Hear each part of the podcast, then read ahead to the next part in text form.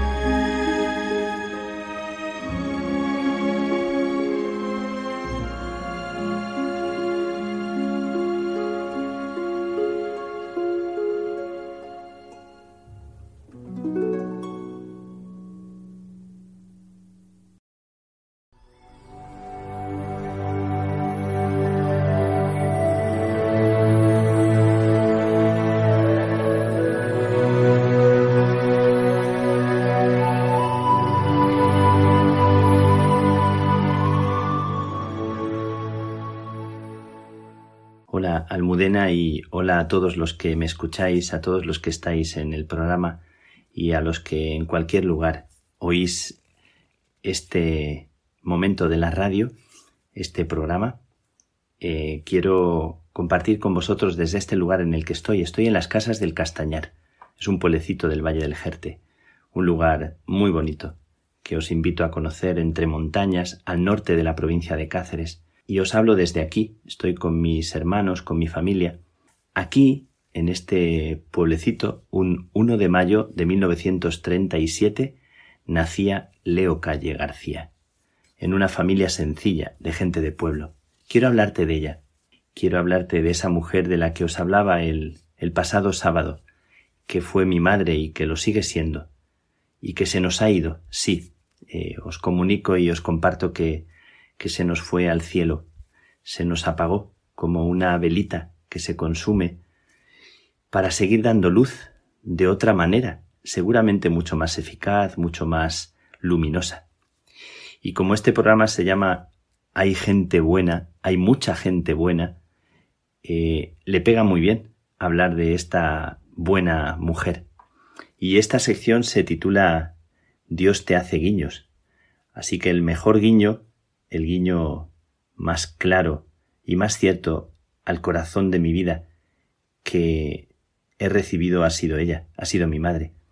Y sin pudor me atrevo a hablaros de ella, y sin presunción, o tal vez sí, porque ella no era nuestra, era de todos.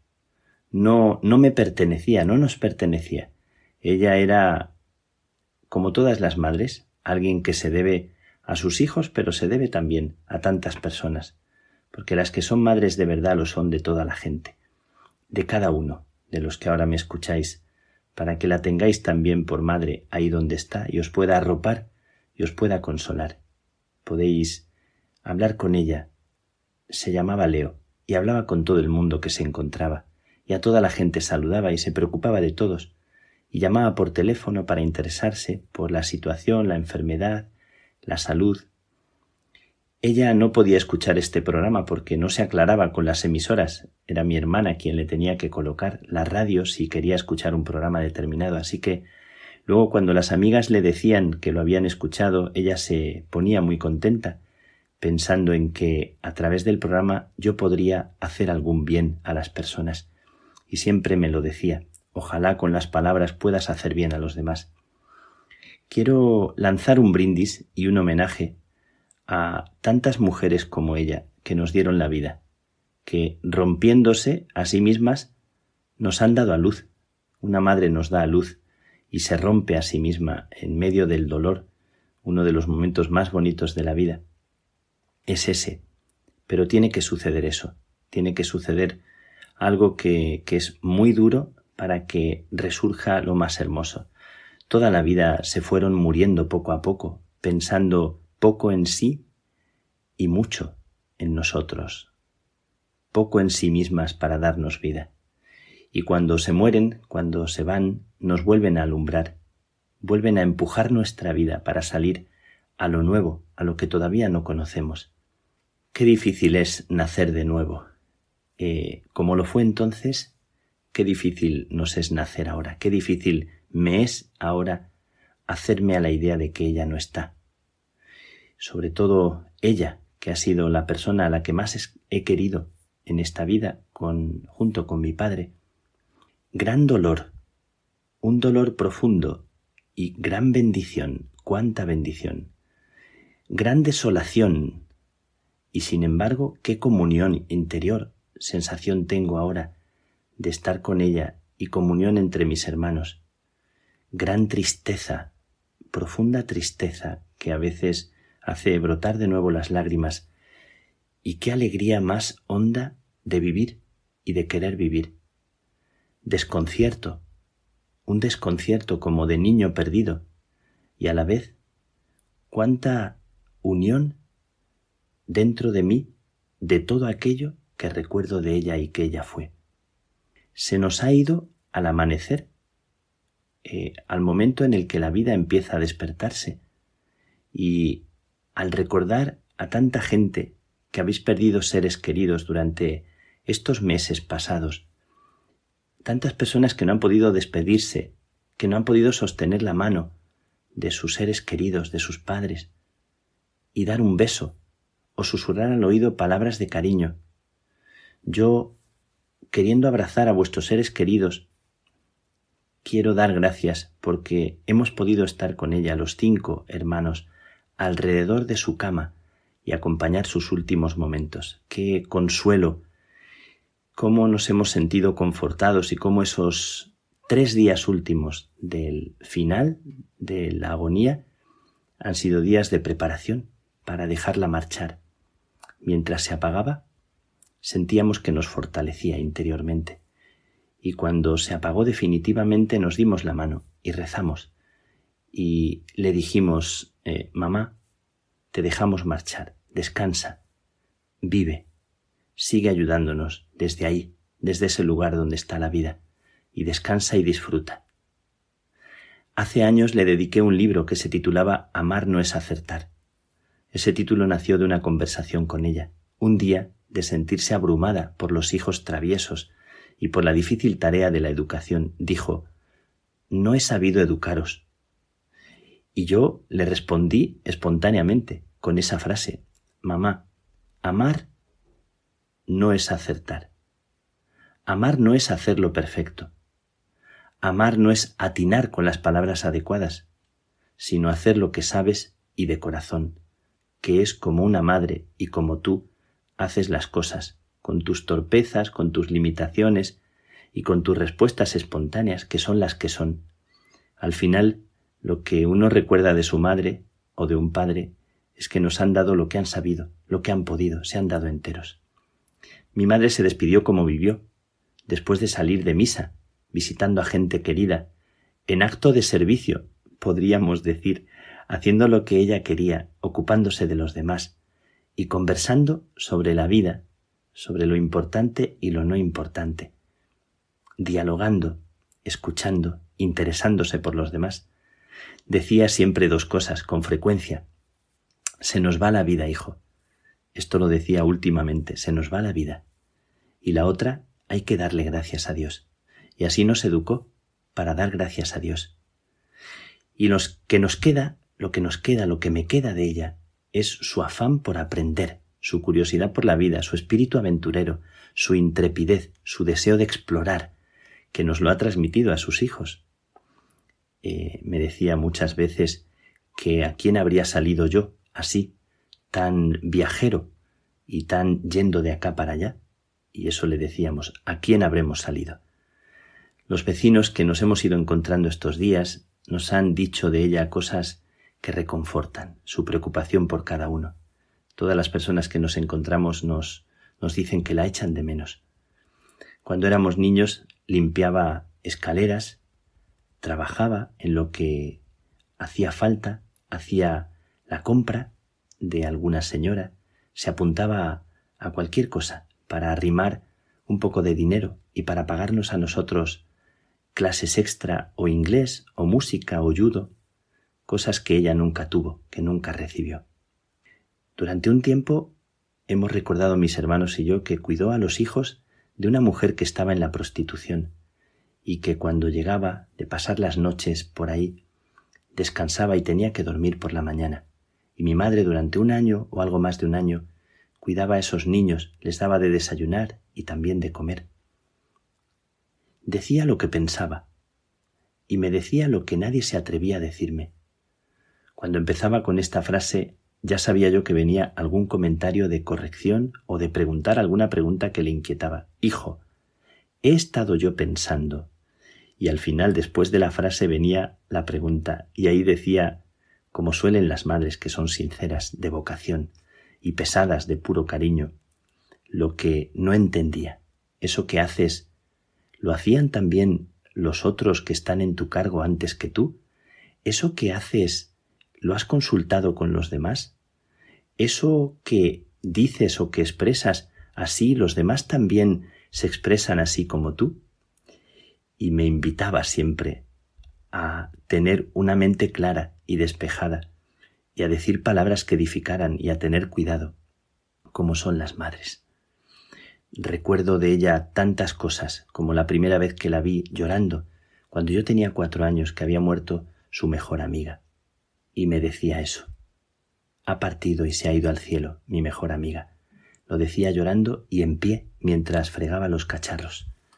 Así fue una mujer en pie, que mientras fregaba, cocinaba la vida o iba a la compra y venía cargada con las bolsas de la compra, con esos brazos que ahora hemos acariciado mientras se apagaba, brazos de muñecas anchas, robustas que sostienen la vida. Cuando ella se sentía tan frágil y cuando ella sentía también tantas veces su propia limitación y lo decía, cuántos defectos tenemos, cuánto nos queda por hacer, cuántas cosas por, por ordenar, decía siempre. Y nosotros pensando que mientras tanto ella era maestra de la vida, maestra del vivir cada día, maestra del disfrutar de las cosas pequeñas, y por eso su frase hay que darle gracias a Dios. Esta era mi madre, Leo, una mujer sencilla, sin artificios, sin demasiadas complicaciones, una mujer que que se sentía orgullosa y no presumía de sus hijos, y a la que sus hijos quisimos, ¿verdad? Ahora lamentamos su partida, pero sobre todo agradecemos su vida. Lamentamos que un trombo, que una enfermedad inesperada nos la haya arrebatado, pero damos infinitas gracias a Dios por la madre que nos regaló. Damos muchas gracias a Dios por sus ochenta y tres años de vida, que fueron un regalo para nosotros y para tanta gente. Hoy queremos, en este momento, pedir a Dios que la tenga en un lugar bueno, como ella nos pedía que rezáramos de su madre cuando falleció, teniendo nosotros apenas cinco años. Ponla en un sitio bueno, casi no hay ni que decirlo. Más bien decirle a Dios que a través de ella nos siga regalando tanto como nos enseñó. Hoy, recordándola, recuerda a todas las madres, a la tuya también que me escuchas, para que si la tienes y está viva, la abraces y le digas que la quieres. Nunca se dice suficiente a una madre que la quieres. Hoy agradezco a Dios y me comprometo también a ponerme en pie con mis hermanos, con la gente a la que ella quiso. He recordado una poesía que leí justo el día que mi hermana me anunció que le había dado un mareo y ya sentí que tal vez era un mareo que abocaría al final y leí esta poesía de Eloy Sánchez Rosillo. Qué ciego estuve habiendo como hay tanta luz, tantos signos, que en cada instante la verdad nos dicen. Hay que abrir bien los ojos para ver, aguzar el oído, para oír lo que importa, cada vez se apodera de mí con más pujanza y más dulzura la certidumbre de que sólo hay vida. ¿Quién que respire y que haya acumulado en su pecho alegría y dolores, noches y días del vivir, no intuye, sin que por ello en ocasiones arda esa lumbre con llama vacilante, que no hay muerte que pueda desdecir y anular esto que somos? Canta en mi corazón una esperanza que llena mi presente y me sostiene no, la muerte no mata, es también vida, un misterio trámite de sombras que transforma lo vivo, lo limpia y lo redime. Cuanto existe, existió y será después. En el misterio hermoso de alentar en un mundo que se hizo con la misma materia de los sueños, ¿cómo iba la muerte a poner fin a esta fragilidad indestructible que en nosotros habita? La muerte borra el gesto habitual de un hombre, sus maneras, sus ropas, y lo vuelve criatura distinta, pero no aniquila su espíritu, que se templó en el fuego. Toco con estas manos lo que afirmo, con nitidez contemplo su fulgor, aunque diga con tanta inconsistencia y determinación tan desvalida que al cabo es titubeo, una certeza que muy mal se aviene a razonables argumentaciones. Alégrate, alma mía, vive tus días con amor. Y ningún miedo tengas de perder para siempre lo que eres, lo que has amado y que como una dádiva se te otorgó o llegaste a merecer con lucha e ilusión. Ten confianza, porque todo otra vez y muchas veces ha de pertenecerte en esta vida, que comienza y que cambia, que retorna y que no acaba nunca. Que disfrutes de todo como supo disfrutar Leo Calle, una mujer sencilla de Casas del Castañar, que se nos ha ido para seguir viva, para seguirnos dando luz. Ella se despedía de sus nietos, de sus hijos y de mí, se despedía con bendición y no decía, me decía a mí muchas veces, Hijo, que Dios te dé una mente limpia y despejada para ayudar a todos. Y decía a mis hermanos, que Dios te, te bendiga, que Dios te dé su paz, que Dios te acompañe y te guíe y te ilumine. También a ti te deseo con esa bendición de Leo, que Dios te guíe y te ilumine por el camino del bien, que Dios te dé una mente limpia para ayudar a otros y que Dios te haga no preocuparte tanto de ti como de los demás, aunque también te ocupes de ti y te cuides. Que Dios te bendiga siempre, que Dios te tenga en su corazón, como ahora a ti mamá te tenemos en el corazón y nos tienes en el tuyo. Dios te bendiga.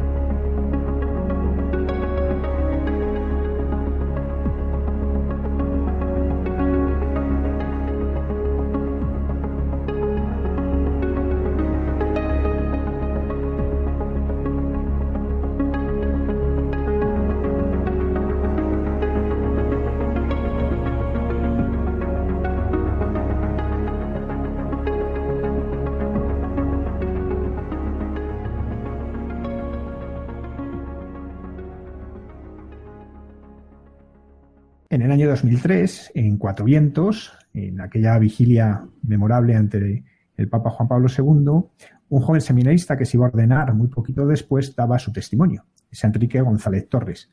Hoy, sacerdote de la diócesis de Madrid desde entonces y actualmente párroco de Nuestra Señora del Buen Suceso, nos va a contar pues cómo ha sido el amor de Dios en su vida y cómo lo que busca apasionadamente es transmitirlo. Buenas noches, Enrique.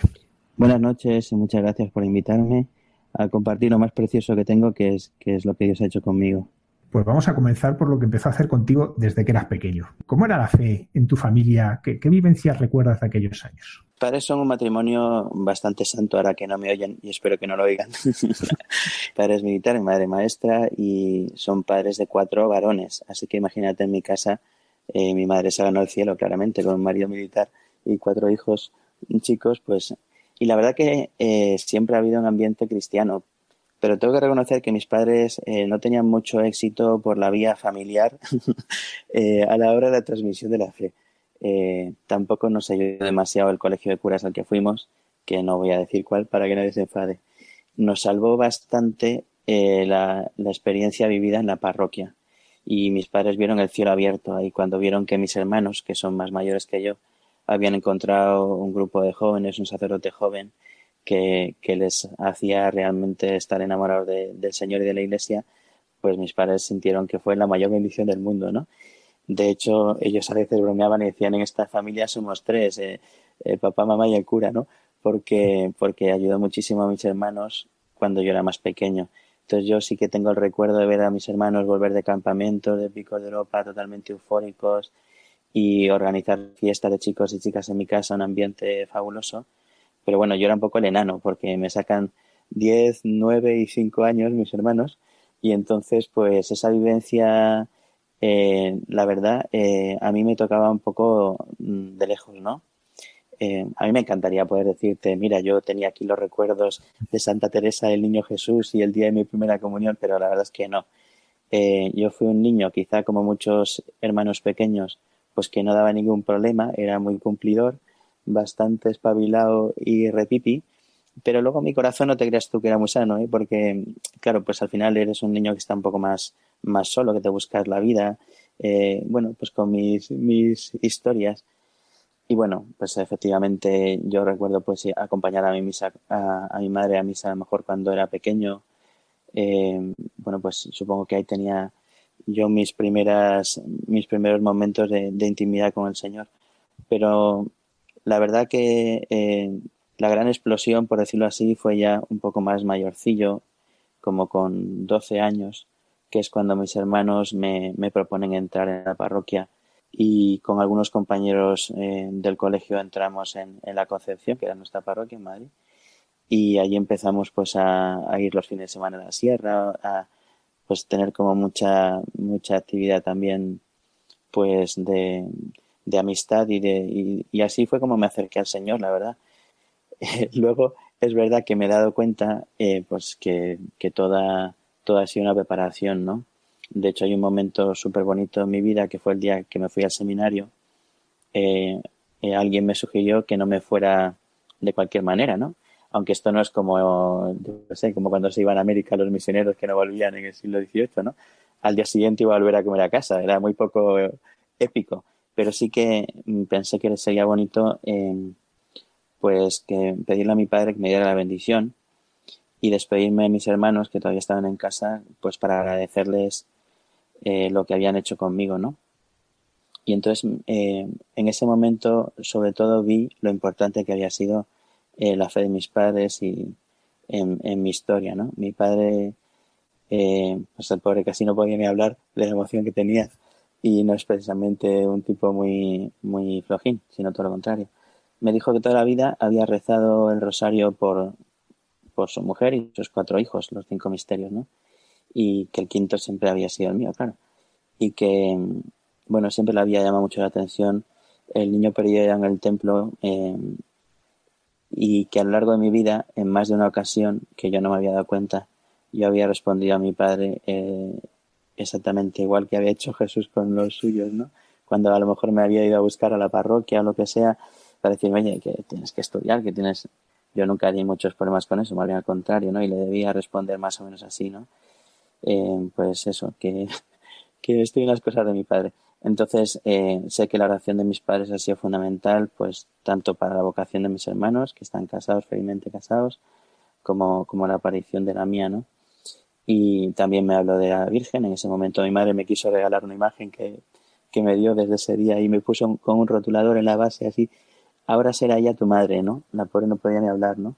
Bueno, pues te das cuenta de que, de que has estado sostenido por una, por una oración y por un amor eh, impresionante que has vivido en tu casa, aunque yo reconozco que he tenido que apreciarlo después, ¿eh? porque en el primer momento, así en esa adolescencia rebelde, le daba más importancia a lo vivido en la parroquia que a lo recibido en casa, ¿no? ¿Y cómo escuchaste la, la llamada al sacerdocio? ¿Cómo fue esa llamada del Señor? Pues eh, bastante sorprendente, eh, si te soy honesto, porque yo no tenía más horizonte en la vida, aunque había visto siempre sacerdotes buenos y demás, que el matrimonio. La verdad, yo nunca quise ser cura cuando era pequeño, ni de hecho para mí el matrimonio, si lo tengo que representar de alguna manera, es mi padre y mi madre delante en el coche y los hijos detrás yéndonos de vacaciones. esa imagen bonita de, de vamos aquí todos juntos. Y eso para mí era como lo más bonito, ¿no? Bueno, pues fue una cosa un poco progresiva eh, como consecuencia de, la vida cristiana, pero a la vez sorprendente, ¿no? Eh, eh, recuerdo que en el año 1993, que entonces yo hacía COU, pues coincidieron varias cosas importantes, ¿no? Una, pues me confirmé con mucha conciencia de lo que hacía, la verdad o sea, mi primera experiencia así de Dios brutal fue en esos mismos campamentos donde mis hermanos se habían encontrado con el Señor, ¿no? Mm, fue un par de años antes, como con 15 o 16 años, ¿no? En Picos de Europa y me di cuenta de que el Señor eh, me había creado por amor y que y tenía un plan para mí, ¿no? Y descubrí también una iglesia que no era la que me vendían en la tele, ¿no? Sino que era una iglesia apasionante, ¿no? De hecho, de aquel campamento, pues somos como cinco curas y un montón de matrimonios mm, conocidos tuyos y míos que desde ese momento no, mm, no pudimos vivir la vida igual que antes, ¿no? Y entonces eh, me preparé para la confirmación con muchísima conciencia. Y mi confirmación la viví con muchísima conciencia. También hice mis primeros ejercicios espirituales serios, ¿no? Justo a continuación de, de la confirmación. Y en aquellos ejercicios que recuerdo, eh, antes me da mucho pudor hablar de esas cosas, pero ahora pienso que si mañana me muero, ¿para qué lo voy a guardar? No? en aquellos ejercicios yo sentía que el Señor me dijo en un momento dado que quería que yo fuera santo. Y claro, no sabían de meterme, de vergüenza y de todo, ¿no? Cuando volví de esos ejercicios, lo conté a, a mi novia, a mis amigos, se tronchaban de risa conmigo, estaban como, como si me hubiera, como si hubiera visto una aparición yo y viniera de otro mundo, ¿no? Pero es que justo unos, un mes y medio después, en el año 93, vino Juan Pablo II a España. Y ahí en Colón, pues estaba, estaba con mis amigos, al lado de mi casa, la parroquia detrás, o sea, todo como muy familiar y los otros como hooligan, porque con 17 años ya sabes que gritas así igual al papá que a Bruce Springsteen o a quien sea, ¿no? Juan Pablo II. Y entonces de repente dice el papá, los jóvenes de España, y los jóvenes de España gritan mucho, pero escuchan poco. ¿Cómo? y de repente dice, no tengáis miedo a ser santos. Claro, lo habría dicho millones de veces, pero es que a mí me lo acaba de decir el Señor en los ejercicios, ¿no? Y aquello fue un golpe, de verdad, me cuesta explicarlo. Aquello fue como si, no, pues no nadie más en, aquel lugar y me lo estaba diciendo a mí solito, ¿no? Recuerdo volverme a decirle a mi novia, bueno, esto es lo que queremos, ¿no? y ya me mira así con cara de susto. El caso es que mm, a partir de ese momento, em, mm, pues yo hice, entré en la acción católica eh, y entendí que mi vida era una vida, bueno, pues tenía que responder a esa llamada de santidad, ¿no? Pero insisto, no, no, no pensaba en ser sacerdote. Bueno, a la prueba me remito porque tenía novia, o sea que entre otras cosas eso lo hacía bastante, bastante evidente.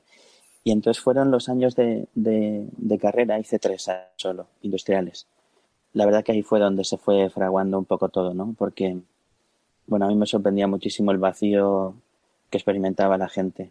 También era otra época, no se hacía industriales en muchos sitios, eh, no había tantas privadas, venía mucha gente de fuera de Madrid a colegios mayores y vivían como con mucha ansiedad el tener que aprobar porque si no se volvían a su casa y claro eran lo mejor del instituto de su pueblo y volvían a lo mejor con una sensación de fracaso que les hacía vivir con una exigencia impresionante, ¿no? De academias, clases, prácticas. Y la gente, pues, por decirlo de alguna manera, lo, lo, daba todo por aprobar, ¿no? Y, su vida dependía de una nota. Y, me sentía, pues, absolutamente feliz de, de que para mí, pues, el estudio fuera, evidentemente, importante, pero no lo que me definía, ¿no? Y, y me sentía muy, muy feliz, pues, de la fe que tenía y entonces, de alguna manera, y sin que yo me diese cuenta, pues muchísima gente eh, se acercaba a contarme su vida, a contarme sus problemas, ¿no? A ver, ahí ya mm, uno es mm, bruto y tal, pero no tanto como para no darse cuenta de que no eres tú lo que está atrayendo a esa gente, ¿no? Sino lo que llevas mm, dentro, por decirlo así, ¿no? Es como un escaparate que lo que menos quieren es el cristal, sino lo que, lo que se ve, ¿no? Y entonces fueron, fueron años apasionantes. La verdad que yo era un, apóstol que yo a veces digo, no sé si he ido para atrás ahora, porque en la universidad eh, raro era el día que no, que no, yo iba con mis libros a estudiar, lo, lo prometo, ¿eh? pero al final acababa hablando de, cualquier cosa y era tan bonito cuando la gente a lo mejor detrás de la apariencia y de un tipo duro y chulo y despreocupado de la vida veías que había un corazón súper herido, necesitaba una palabra de, de misericordia, ¿no? Entonces, bueno, pues ahí, mm, si, yo había quedado con mi novia en, la misa de ocho y media y llegaba tarde y tal, pues decía lo siento, pero con la boca pequeña, la verdad, porque lo sentía poco si venía de, una de estas, ¿no? También recuerdo pues que uno no aguantó, no la presión, un compañero seguro que tenía algún problema de salud mental, o sea que seguro que, que eso es lo que lo explica, pero al final se terminó tirando por la ventana, ¿no? Y eso fue un impacto eh, en todos los, todos los alumnos de la escuela. Nos pidieron que celebrásemos una misa con el capellán, ¿no? Y la sensación esa de vacío, ¿no? De una mirada como hueca, me impresionaba muchísimo, ¿no? Bueno, el caso es que al final del segundo año, eso fue, em, pues mi novia y yo mm, lo dejamos, eh, nos queríamos mucho, pero aquello no daba para más. Surgieron una serie de milagros encadenados, como por ejemplo aprobar todo en junio, que eso para un estudiante de industriales, o que es, un, es el señor quien lo ha hecho ese milagro patente. Y luego pues un verano donde en este sentido pude vivir eh, como los dos extremos, ¿no? Se me dio a vivir pues una vida eh, muy santa y también podía elegir, estaba al alcance de mi mano, una vida muy, muy perdida, ¿no?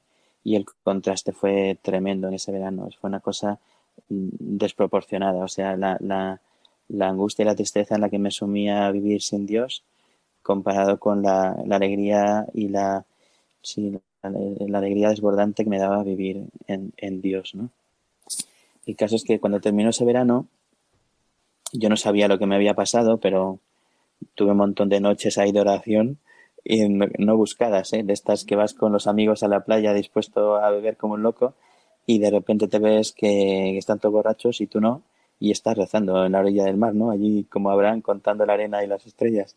Y, y también te preguntas, dices, Señor, o sea, ¿qué pasa conmigo, no? ¿Qué me está pasando, no? Entonces yo en aquel momento lo formulé así, ¿no? Le dije al Señor, mira, no sé lo que quieres, pero yo sí sé lo que quiero, que no quiero nada sin ti, ¿no? O sea, en el fondo había dicho siempre que quería hacer su voluntad, pero nunca le había dado la oportunidad de, de decirme cuál era, siempre había ido yo por delante, ¿no?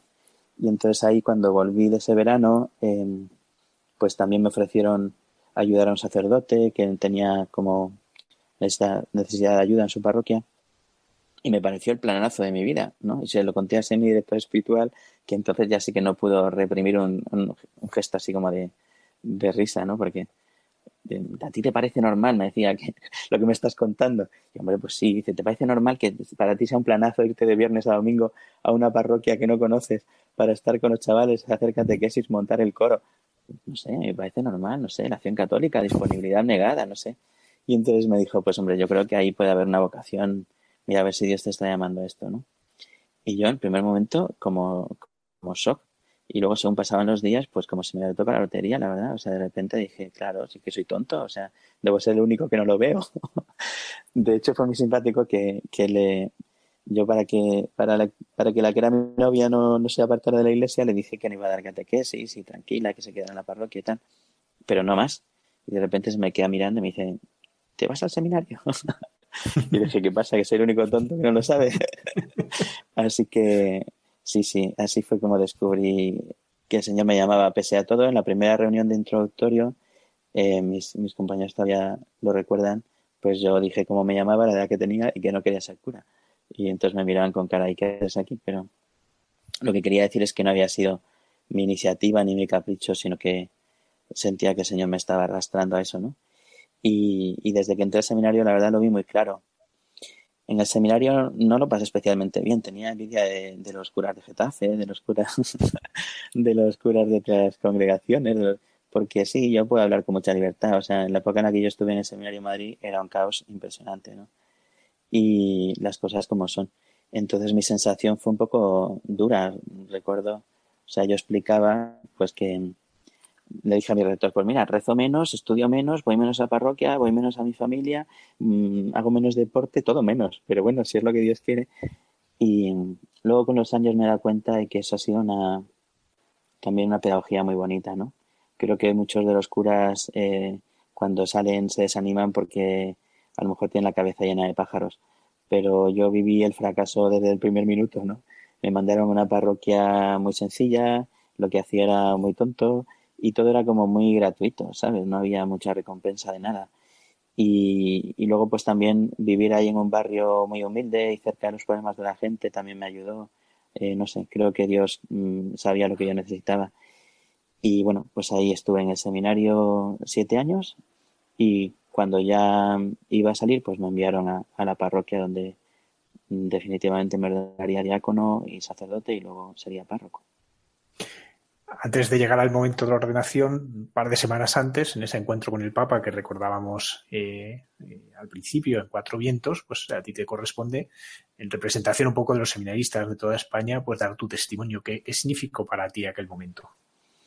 Bueno, como ya os he contado, Juan Pablo II había sido para mí eh, pues súper importante. O sea, yo recuerdo siendo pequeño en el año 82 aprenderme el pescador de hombres perfectamente. Y recuerdo el librito con las notas, recuerdo la palomita esa que era un abanico, ponía galerías preciados. O sea, que no sé cómo explicarte, toda mi vida ha sido recordar a Juan Pablo II. Y, y éramos diáconos. Bueno, yo en el seminario también había hecho mucha amistad con un sacerdote polaco que, que me llevó a su casa en varias ocasiones y la verdad que conocía a Juan Pablo II in situ prácticamente todo, ¿no?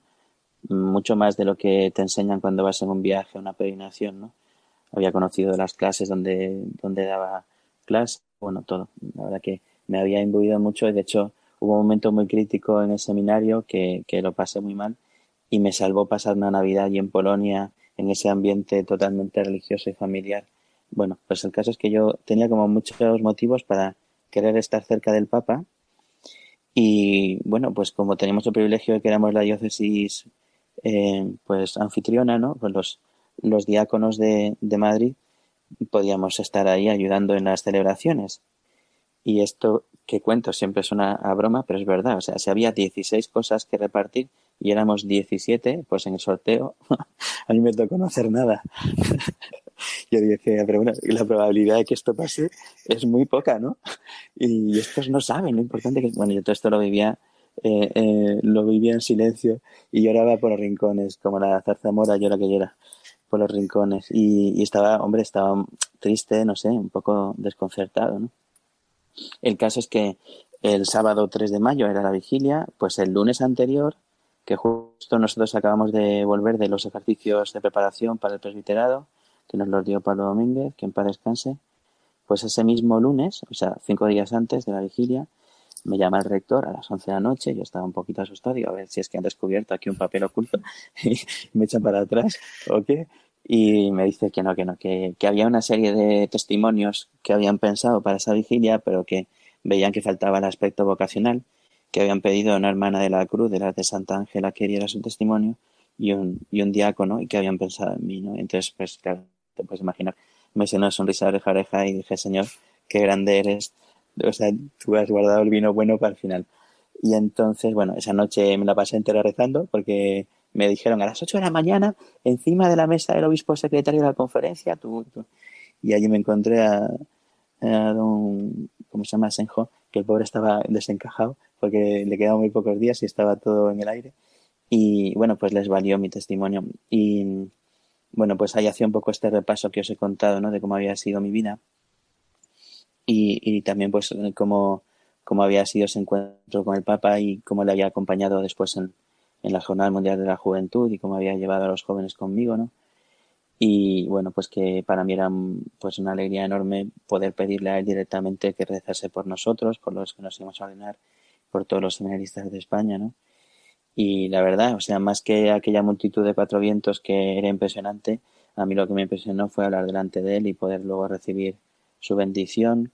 Eh, bueno, todos los que vivisteis esa hora visteis que fue un milagro, porque el Papa casi no viene a España, estaba agotado y empezó una celebración que él había pensado su peor enemigo, o sea, era como 17 horas de celebración con un Papa anciano y enfermo, pero él en vez de venirse abajo se vino arriba le decía todo el rato al maestro de ceremonias que le dejara en paz, que quería seguir, que quería seguir. Y fue una noche, pues, absolutamente profética. Yo me sé de memoria lo que dijo en esa noche, porque, o sea, yo invito a todos los que están en este programa a que vuelvan a leer lo que dijo, porque es absolutamente profético para hoy, o sea, para hoy, totalmente, ¿no? Entonces, bueno, para, pues para mí fue un regalo enorme. Es de esas veces en que sabes que tú eres totalmente secundario, ¿no? O sea, que eres como un altavoz y la palabra sale por ti con toda fuerza porque porque el Espíritu Santo lo hace, ¿no? De hecho, al bajar del, del estradillo ese, pues hubo tres personas que me dijeron que habían dicho que sí eh, a una llamada de Dios mientras yo daba mi testimonio, ¿no? Lo cual, pues, bueno, a lo mejor no es lo más importante, pero, pues, en fin, yo sentía que, el Señor había estado grande con, con nosotros, ¿no? Y, y, así fue también, hombre, también fue una gracia para la parroquia vivir eso, ¿no? Porque yo, o sea, la existencia sacerdotal yo la entiendo como una existencia pro ¿no? O sea, por, por, ellos. Y, somos, nosotros renunciamos a tener como una identidad propia porque somos para, para Dios y desde Dios para los hombres, ¿no? Entonces, para mí poder tener esa experiencia y compartirla en ese momento con los que eran mis ovejillas, que eran todos los jóvenes de la parroquia, pues fue un momento impresionante, ¿no? De hecho, pues en esa primera parroquia pues han surgido un montón de vocaciones sacerdotales y yo creo que también pues tiene un poco que ver con todas esas gracias que, que se han recibido, ¿no? Yo muchos momentos que estoy un poco yo eh, alicaído o lo que sea, eh, me, me, ayuda a volver a ese día o escuchar al Papa o, oír un, programa de, de, la COPE que me regalaron un CD, no sé, con, con entrevistas y demás. Y, y, la verdad es que siento que el Papa me está sosteniendo. Ya sé que esto lo sentís todos. esto es lo bonito. Pero, pero bueno, que cada uno, eh, cada uno lo siente como, como una cosa muy concreta, muy personal, ¿no? Y pienso, ¿quién soy yo para tirar la toalla si este hombre está tirando de mí para arriba, pues con arrastrándome. Yo, yo me siento arrastrado por Juan Pablo II, la verdad. Para mí es claramente eh, la persona que más inspira mi vida después de, del Señor y de la Virgen, claro. Enrique, y unos poquitos días después te ordenas. ¿Qué, qué recuerdo tienes del día de tu ordenación? ¿Qué, qué es tal vez, porque a veces es difícil, ¿no? Pero hubo algo, algo que te marcase especialmente, que te tocase especialmente el corazón en todo lo que viviste en aquel día. Pues mira, la celebración evidentemente es lo importante, pero, pero yo viví eh, todo pues un poco en este contexto y también pasaron tres cosas mm, como muy complicadas. Una, que un compañero de curso eh, me manifestó completamente sus dudas, ¿no? Y entonces era una situación, o sea, sus dudas respecto de su vocación. Y eso me hizo vivir todo como con una, con un deseo de, de recibir la gracia no solo para mí, no sé si explico, o sea, como sí. querer recibirla también para él, ¿no? Luego también, eh, estas frases que dicen tus padres que dices, si no vas a ser, si no vas a ser santo, el día antes lo dejas, ¿eh? y entonces yo, pues en fin, consciente de mi debilidad, de mi pecado, la verdad que estaba, eh, pues, o sea que cuando, cuando te postas en el suelo y pides a los santos que intercedan por ti, no, no es un teatrillo, no, no, te sientes realmente, pues eso, polvo, sacado de la tierra, ¿no? Y pequeñísimo, ¿no? Y la tercera cosa, que es una cosa muy anecdótica y muy tonta, si quieres, pero fue como, bueno, pues pintoresca, ¿no? Eh, mis padres vivían fuera de Madrid en ese momento, vivían en Majadahonda, yo vivía ya en la casa donde de la parroquia. Bueno, el caso es que fui a la, a la catedral eh, solo y dije, bueno, pues voy a ir en un taxi. Bueno, pues el taxista era, en la conversación veo que sabe, ¿va usted a la catedral? Sí, sí. ¿Qué hay ordenaciones? Hombre, no es muy normal que el taxista tenga un conocimiento tan alto de la cosa, ¿no? Y yo, sí, sí. No, es que yo tuve un hijo sacerdote y, lo dejó y tal. Y digo, vaya por Dios, o sea, la probabilidad que yo tenía de, de, de que me pasara esto una vez más, ¿no? Pero, ¿por qué cuento todo esto? Porque si te das cuenta, son como tres llamadas muy claras que el Señor me, me, me estaba invitando a una fidelidad.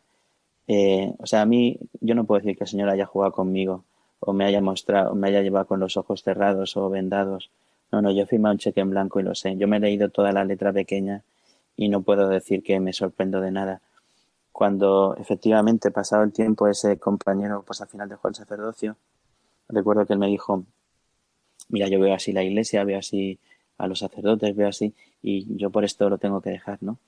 Y, y yo decía, pues mira, eh, yo ahora sé lo que es la fe, porque yo no veo la iglesia distinta, ni el mundo distinto, ni el sacerdocio distinto, pero los mismos motivos por los que tú lo dejas yo sigo, ¿no? Y no, y no puedo decir que sea una cosa mía, sino una gracia, ¿no?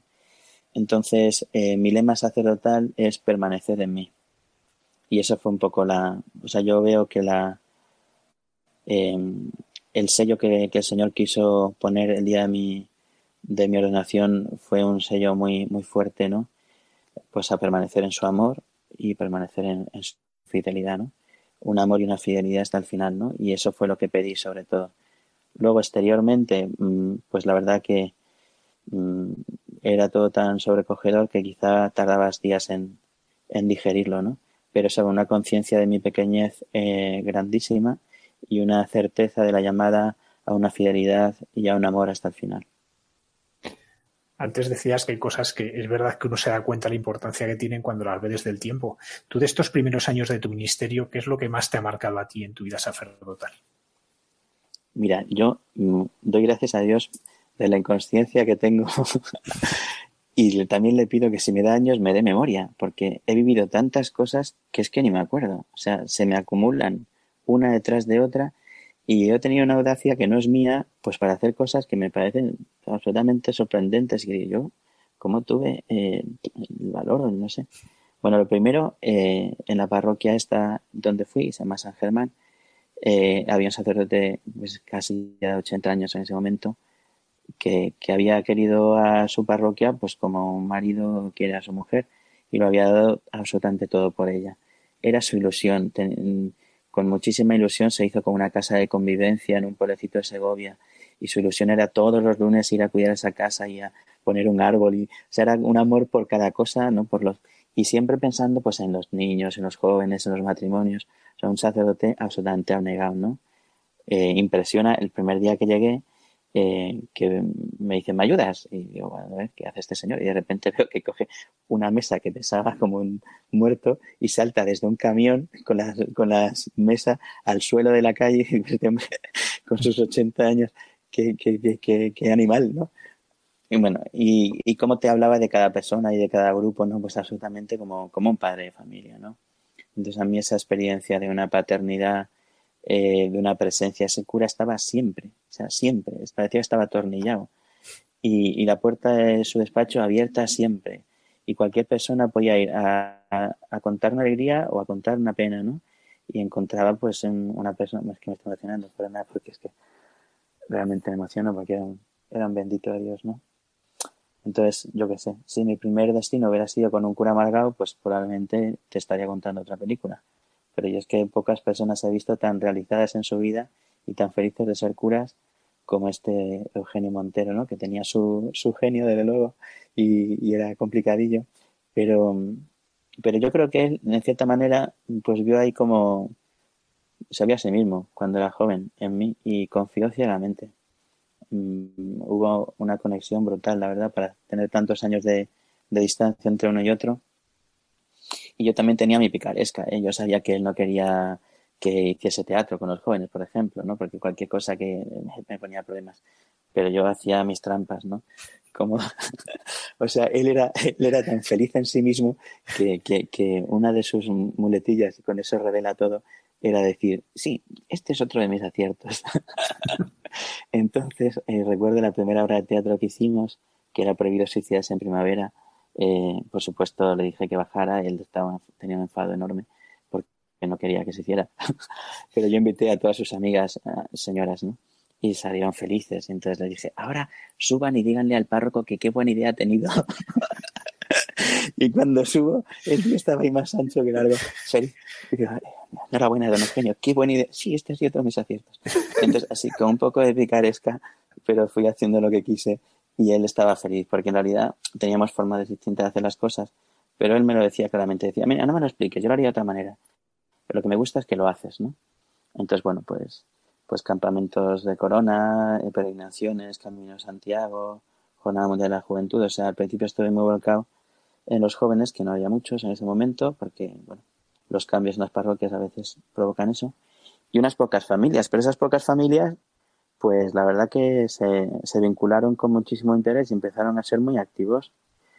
Y, los primeros años de sacerdocio pues fueron una maravilla. Eh, teníamos un grupo de música que eh, sacamos un disco, eh, empezamos la misión en República Dominicana. Bueno, ahí ya, ahí ya es cuando fui párroco, ¿no? O sea, me ordené en el 2003. En el 2006 don Eugenio ya estaba muy malito. Me hicieron administrador parroquial y en el 2007 eh, para sorpresa de, propios extraños, porque no en ese momento tenía nada, 30 años, eh, me hicieron párroco, ¿no? Y pues eso, en el 2006, sin pensar mucho lo que hacía, había un estudiante dominicano en la parroquia, sacerdote, me dijo, ¿por qué no te vienes? Y me fui con un grupo de jóvenes y desde entonces hasta ahora, ininterrumpidamente, los jóvenes de San Germán han ido allí, ¿no? A República Dominicana, a la frontera con Haití. Y claro, pues al final pues vives experiencias que te marcan, ¿no? Es, es inevitable. O sea, muchos de los sacerdotes que han salido de la parroquia, pues eh, si no ha surgido allí su vocación, sí que han tenido pues experiencias pues que te marcan, ¿no? Pues un niño recién nacido que te ponen en brazos y que llora y que tienes que dormirlo, pues si ahí no sientes a Dios es que eres de cartón piedra, ¿no? o si estás con un enfermo y te dicen reza por él, y eres un chaval de 18 años que no eres ni cura ni nada, y te ves imponiendo las manos a un, a un enfermo porque eres un misionero y entonces los, los, los de esa casa te consideran poco menos que Jesucristo, ¿no? Bueno, pues vives cosas muy bonitas, también te abren los ojos. No sé, los primeros años fueron tremendos, la verdad. Eh, y sin duda, pues creo que fue eso, ¿no? Eh, eh, el poder encontrar un lugar donde, donde compartir pues todo lo que Dios estaba haciendo conmigo, ¿no?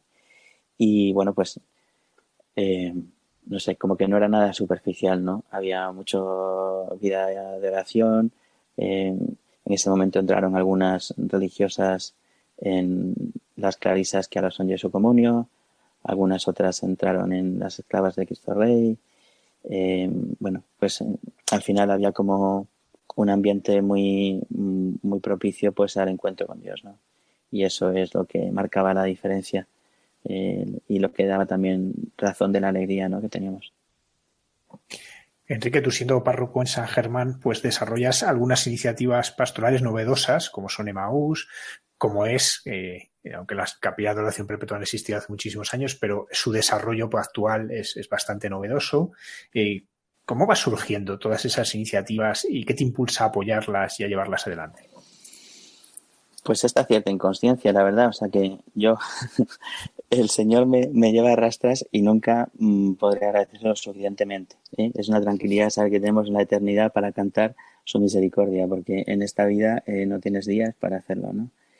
Em, pues eh, ya había un grupo bastante grande de personas, em, pues como muy con una fuerza en la oración. Teníamos una adoración que no era continua, pero empezó pues a lo mejor las mañanas y las tardes, ¿no? Intermitente. Entonces eso atraía a muchas personas también de, de fuera del barrio, ¿no? Pues porque ahora está muy de moda, entre comillas, pero cuando yo empecé a hacer la oración de los jueves, en Madrid no había ninguna, te lo aseguro. O sea que la primera oración de con Santísimo eh, jueves por la noche, yo creo que no había ninguna. Estoy hablando del año 2003 o así. Y bueno, pues la gente que con deseos de adorar, pues eh, se acercaba a la parroquia también, ¿no? Entonces, unas voluntarias de Fundación Madrina, que eran colombianas, eh, tenían eh, la costumbre de ir a, la adoración de la parroquia martes por la mañana.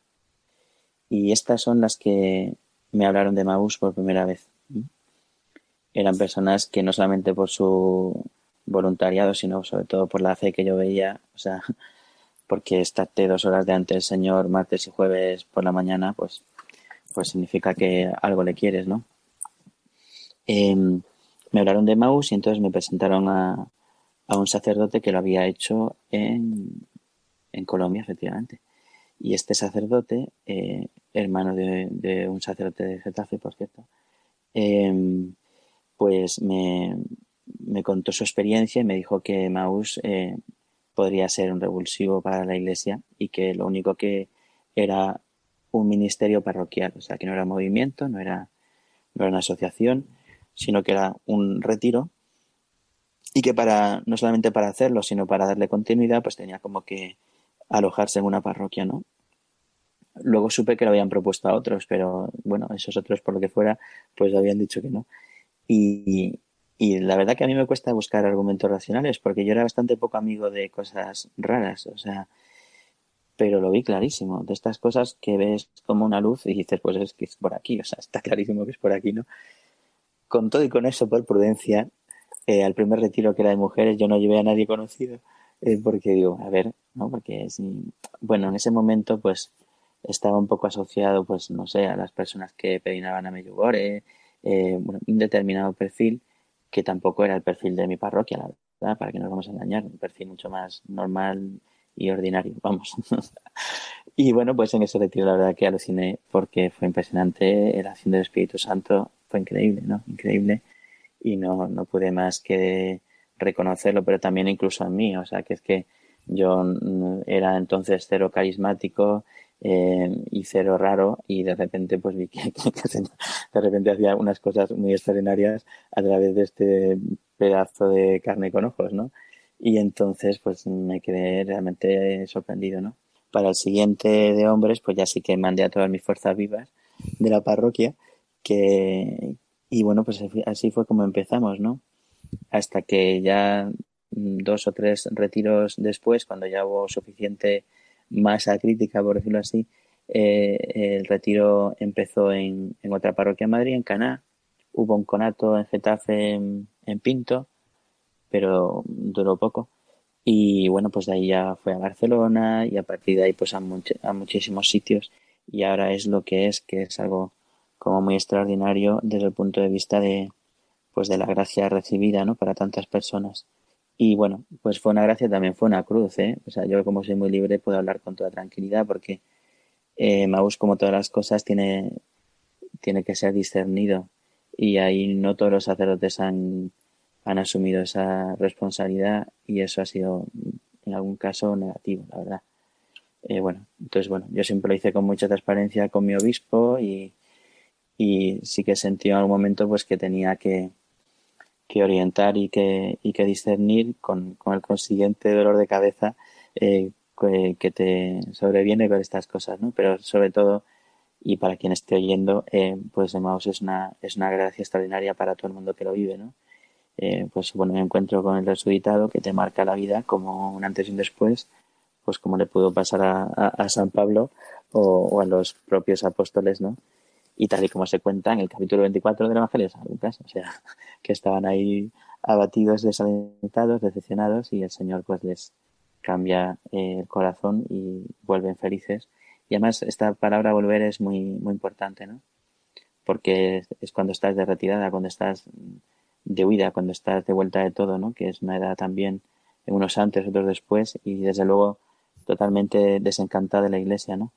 Y el principal fruto que esto tiene, más allá de la emoción, que eso es una cosa muy superficial y efímera, es que vuelves a la iglesia y encuentras ahí tu, tu comunidad, ¿no? Tu familia, donde... Y entonces, claro, esto trae una serie de cosas eh, en cadena. Si yo tengo 52 años y tengo hijos adolescentes y toda mi vida lo único que he querido es que aprendieran tres idiomas, pero no tenían ni idea de Dios, pues ahora digo, ¿y ahora cómo lo hago? ¿No? Entonces esto te exige a la parroquia ser muy, muy creativa y dar muchos cauces para incorporar a todas esas personas, ¿no? Bueno, pues entonces fue como un crecimiento exponencial, la verdad. Pero yo tengo que decir que era más importante la parroquia que Emmaus. y lo seguiré diciendo. O sea, Emmaus es, es bueno en la medida en que ayuda a la parroquia, si no es un estorbo. Y Emmaus no puede ofrecer todo lo que una persona que tiene esta experiencia necesita. Por eso se, celebra y se hace en una parroquia, ¿no? La parroquia te ofrece el cauce del voluntariado en Cáritas, de la formación en la catequesis, del profundizar en la escritura, pues en los cursos de Biblia o de teología.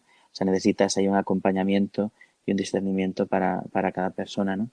Y uno de los frutos que trajo Emmaus, sobre todo, yo creo, mm, también por cierto contagio de, de, lo que pasa en algunas parroquias de Estados Unidos, fue eh, este deseo de acompañar al Señor en la adoración, ¿no? Y entonces eh, hubo un momento en la parroquia en que hubo que hacer una reforma del templo y de, los, y de las salas, pues porque estaban obsoletas, no había salidas de emergencia, no había muchos problemas de, de humedades y de, de, todo. Bueno, el caso es que hicimos una reforma parroquial y en esa reforma ya previmos una capilla independiente con entrada desde la calle para la adoración, ¿no? La alegría fue que en dos años se quedó pequeña y tuvimos que hacer una mayor y claro, una adoración perpetua pensándolo un poco, es lo que cualquier párroco querría. Porque una cosa es decir las cosas y otra cosa es creerlas, ¿no? Si Dios es lo primero, pues, pues se perciben eso, ¿no? A mí me gustaría poder decir que, Él era el párroco. ojalá, ¿no? Le hubiera dejado siempre esa primacía, pero desde luego eh, lo intentaba, o, o, lo intenté siempre, ¿no? Entonces, más que planes concretos, pues lo que el Señor ha ido haciendo, ¿no? Y, ya está, es que el encuentro con Cristo es lo que cambia. Entonces el encuentro con Cristo es ese, tú a tú, de corazón a corazón. ¿no? Muchos conversos que no, que no saben nada de la Eucaristía, de la teología o del catecismo, pues a mí me han, me han enseñado en esto, ¿no? A lo mejor una persona recién convertida dice, es que me levanté a las 4 de la mañana y, y, estaba angustiado y dije, voy a la capilla de oración. Claro, es que eso te desarma, ¿no? O sea, pensar que en cualquier momento del día en cualquier circunstancia, también cuando te sientes tentado o en prueba, puedes ir a encontrarte con Cristo, pues claro, es impresionante. Así que la capilla de oración ha sido el mayor regalo que me han hecho los feligreses, porque eh, esa es la experiencia, ¿no? Cuando un cura tiene que tirar de la cuerda, mala cosa, porque se rompe, ¿no? Pero cuando un cura lo que tiene que hacer es orientar, pero tiran los laicos, entonces es la felicidad de tu vida, claro. Enrique ahora eres eh, eh, párroco en el buen la parroquia del Buen Suceso, que todo el mundo prácticamente la conoce porque el que ha venido a Madrid está enfrente del corte inglés de Princesa, por lo cual casi todo el mundo la ha visto y muchos han entrado. Y una de las cosas que te ha correspondido en este tiempo y ahora ya en el tiempo que hemos estado confinados ha sido eh, ser capellán en el hospital de campaña de IFEMA. ¿Cómo ha sido esta experiencia para ti? Pues otro regalo más, ¿no? Es verdad que muchos sacerdotes cuando supimos que iban hacerse, que iba a abrirse algunos eh, hospitales como de campaña o hospitales o eh, hoteles medicalizados, pues pensamos aquí hará falta un capellán y nos ofrecimos, ¿no? Creo que en Madrid se ofreció muchísima gente, lo cual pues es muy buen muy buen síntoma, ¿no? Pero el caso es que pues muchos fueron llamados, poco los elegidos, no sé.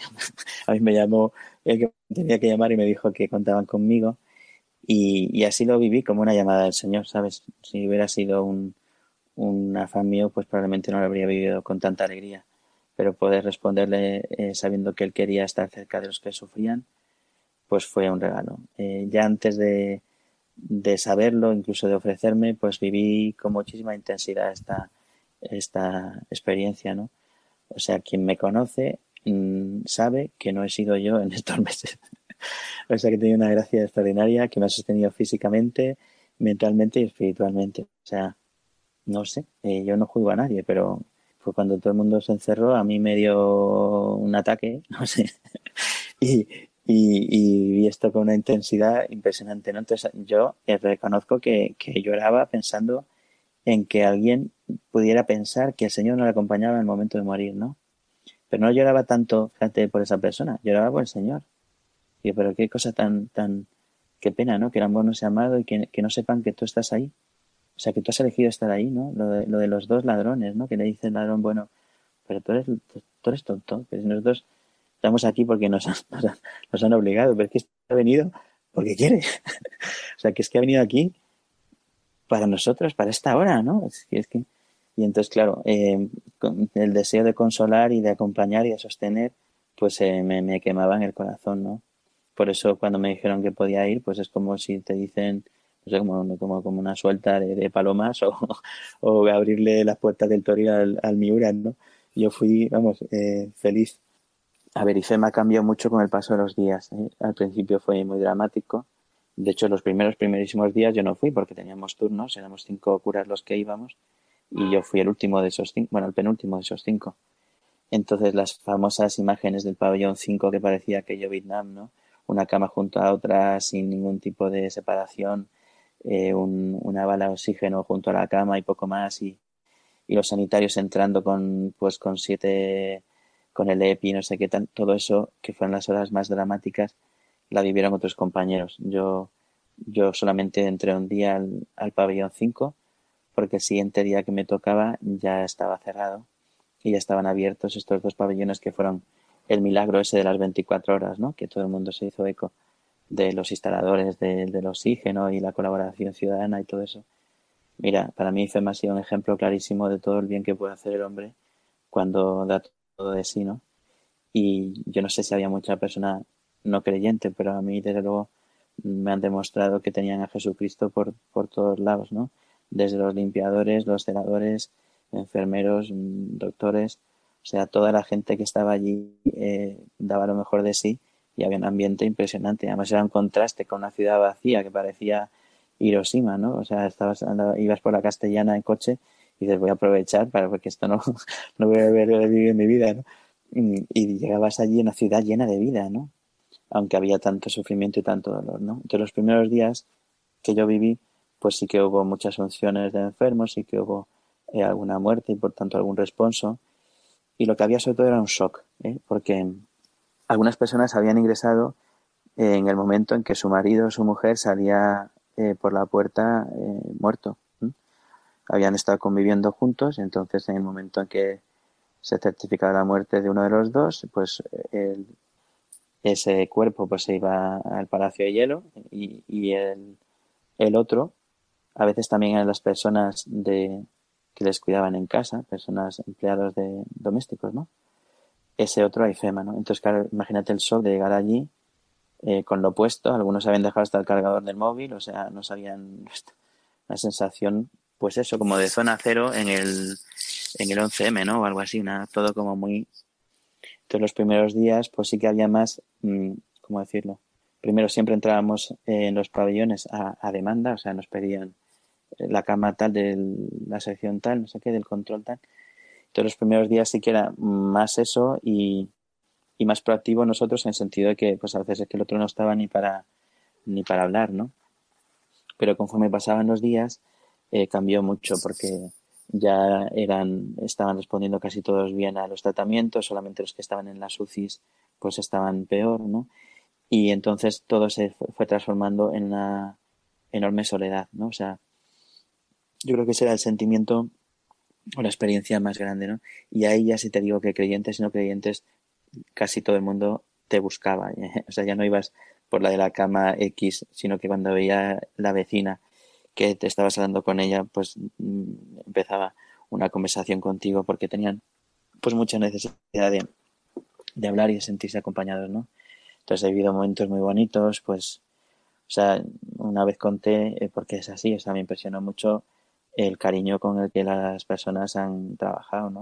En concreto, pues dije que, un día que habíamos vivido pues en la liturgia el lunes santo el Evangelio de la unción en Betania, ¿no?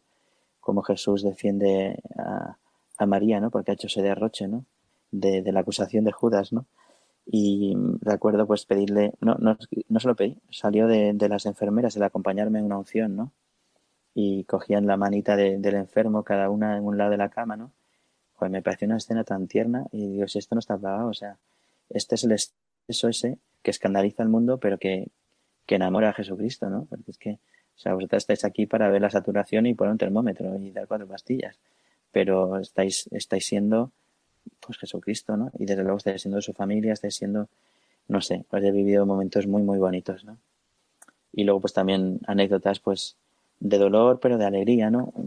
Habían, eh, fui un día a ver a dos señoras y en medio había una cama que esa persona no me había dicho nada y de hecho tenía como los ojos rasgaditos y yo pensaba que era una chica, no sé, pues vamos, oriental, ¿no? Por decirlo así. Pero no, era, tiene los ojos rasgaditos, pero era de Colombia. Y, y una chica joven y se puso a hablar conmigo, no sé qué, me contó, su historia tremenda porque estaba aquí estudiando un máster, era una persona económicamente, pues eso, eh, bien situada y demás, pero estaba sola, claro. Entonces ingresó a un hospital de Madrid medio muerta y de allí la llevaron a IFEMA y estaba desubicadísima la pobre y más sola que la una, ¿no? Claro, me dice, ¿podemos llamar a mis padres? Porque me contaba que todas las noches sus padres desde Colombia le llamaban, bueno, mil veces, ¿no? Pero todas las noches se quedaban hasta que se dormía eh, rezando con ella, ¿no?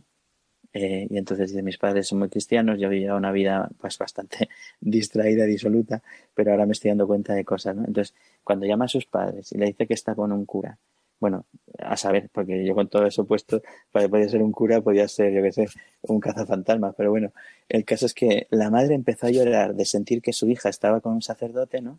Claro, en la impotencia de estar a esta distancia y no poder acompañar a tu hija y de ver que hay un sacerdote. Mira, fue un momento eh, impresionante, ¿no? Espectacular, total, lo mires como lo mires, ¿no?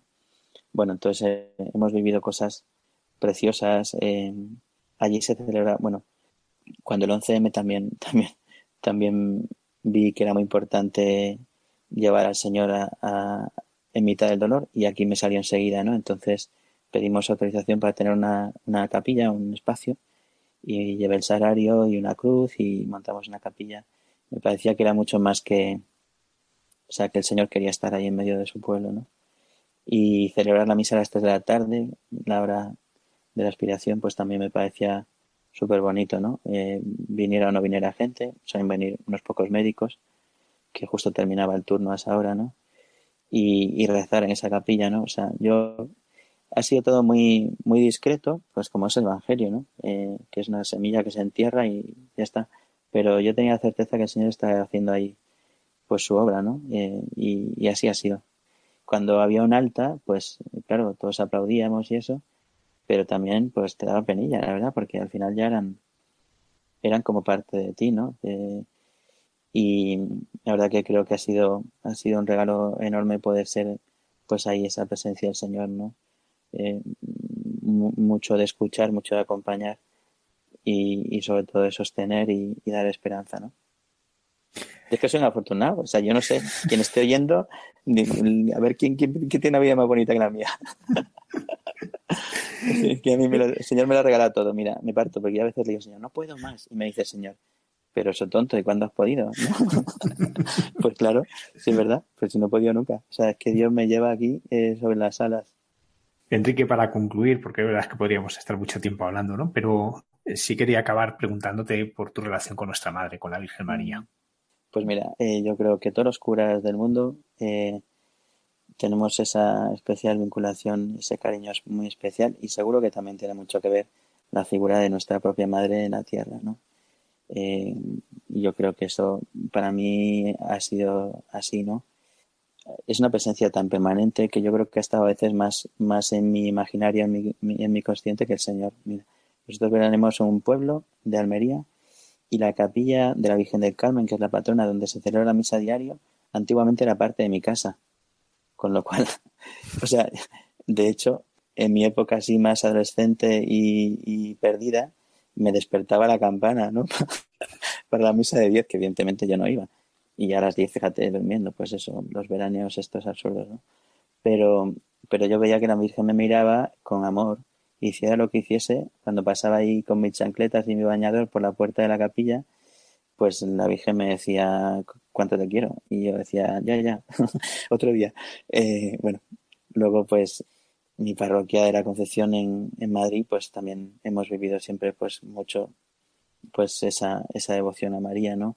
Hemos vivido yo desde pequeño la novena, había un día que lo, nos, nos tocaba a los, a los niños, ¿no? Y yo ese, día me moría de vergüenza ayudando en misa en aquella iglesia gigante, ¿no? Pero bueno, pues yo creo que ahí la Virgen, la iglesia tiene una torre muy grande y yo sentía que me miraba también en todas mis, en todas mis aventuras, ¿no? Me he sentido siempre muy acompañado por esa imagen de la Virgen. Y luego, como he contado, pues mi primer encuentro así personal con el Señor fue un campamento en Picos de Europa que termina con una marcha de tres días, una peregrinación a, a la Santina Covadonga, ¿no? Y ahí la verdad que me, me, me desarmó completamente con mis 15 años. Eh, pues aunque suene un poco cursi, pero es la verdad, me robó el corazón para el hijo. Y yo se lo entregué sin saber muy bien lo que hacía, ¿no? Con los años, pues se cobró la pieza. pero, pero se lo agradezco mucho, ¿no? Después en San Germán había una imagen, don Eugenio hizo, había sido paro con los molinos. Y allí se inventó, es así, una hermandad de la Virgen del Espino y todavía tienen allí su, su fiesta el 15 de agosto, que lo celebran los del pueblo y los veraneantes. Y pues cuando se vino a Madrid, quería tanto esa imagen que hizo una réplica en madera, aunque eso no lo saben los de San Germán, pero bueno, estoy aquí desvelando un secreto. Y esa imagen, pues me parecía de una ternura impresionante, ¿no? Entonces, otra de las cosas que surgieron con los años fue el sacarla en procesión, aunque no era una imagen especialmente eh, liviana, ni estaba pensada para eso, pero en las fiestas de San Germán, que es en mayo, pues un sábado hacíamos una peregrinación con una procesión con la Virgen y bueno, con, con, con, tambores y cornetas y eso, ¿no? O sea, nos poníamos la, la peineta como si fuéramos, como si fuéramos sevillanos y, y nos tiramos a la calle. Y me impresionó, o sea, yo creo que la Virgen ahí ha hecho una obra muy grande, ¿no? Es que no me puedo enrollar tanto, ¿no? Pero en San Germán está en el territorio parroquial está un lugar de abortos que se llama Dato. Y, claro, yo siento que la madre, que es el título que tiene la Virgen allí en la parroquia, de alguna manera eh, estaba como haciendo muchos milagros y contrarrestando esa, ese horror que es, que es el aborto y los, las víctimas mortales y las víctimas morales, ¿no? Mujeres devastadas, eh, rotas, eh, pues por, por, por esta situación, ¿no? Y yo he visto que la Virgen ha hecho muchísimos milagros, muchísimos milagros, los he visto, o sea, personas que iban a entrar en, en ese lugar a abortar y, no lo hicieron. Ahí hacíamos una semana de siete, o sea, 24 horas durante siete días rezando el rosario, sin parar de día y de noche, alrededor de esa manzana donde estaba el, el lugar de este de abortos, ¿no? Bueno, pues he visto milagros, muchísimos milagros. el caso es que yo, que me he sentido siempre en deuda con la Virgen, hecho 8.000 millones de consagraciones a, María de los fieles, pero yo que soy muy meticuloso, nunca terminaba la mía. un desastre. Yo en el día 25 pinchaba. Y esto es para tu, para tu humildad, que eres un desastre, incapaz de rematar nunca nada, ¿no? El caso es que el año que me enviaron a Buen Suceso, eh, yo no sabía que esto iba a pasar, fue una sorpresa tremenda, pero sí me había apuntado para hacer el mes de ejercicios en agosto. Y bueno, era de mitad de julio a mitad de agosto, ¿no? Y dije, macho, si, si teniendo un mes de ejercicio no eres capaz de hacer una preparación de 33 días, ya que eres un desastre, o sea, apaga y vámonos. Entonces empecé la, la preparación para consagrarme el 15 de agosto. Bueno, pues eh, estoy en los ejercicios y me dicen que, que voy a la parroquia de Buen Suceso, ¿no? Y se me dice que puedo decirlo un día que es el 13 de julio de 2017 ese día yo escribo un mensaje desde los ejercicios y lo envío y apago el móvil porque tenía que estar en silencio.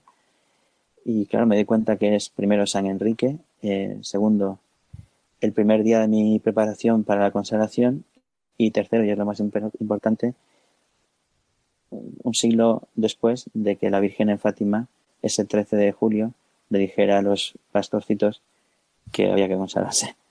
Así que vamos blanco y en botella, ¿no? Bueno, pues cuando terminaron mis ejercicios, que era como un 12 de agosto así, eh, yo estaba en San Germán y tal, me llamó el párroco anterior de, de Buen Suceso, que era un santo, o sea, se ha muerto, está en el cielo, don Miguel. Y don Miguel lo primero que hace, estaba la iglesia cerrada, me, me coge del brazo, me lleva debajo de la Virgen de Buen Suceso y se pone a rezar por mí. Era el 15 de agosto y era el día que me tenía que consagrar y yo estaba preocupado porque no sabía cómo iba a hacerlo. Y lo hizo sin saberlo, ¿no? Entonces, bueno, pues para mí no, no existen las casualidades. Dios ha querido traerme a una iglesia, a una parroquia de la Virgen y me siento completamente suyo. Eh, lo aprendí de San Juan Pablo II, en Totus Tus, todo tuyo soy, y hago lo que puedo. Ella, ella lo hace todo y yo lo que puedo. Padre Enrique González Torres, sacerdote de Diócesis de Madrid, párroco de Nuestra Señora de Suceso, muchísimas gracias por compartir pues tu experiencia de Dios, lo, la obra de Dios en tu vida y la obra que está haciendo a través de tu ministerio. Muchísimas, muchísimas gracias. de verdad, un placer.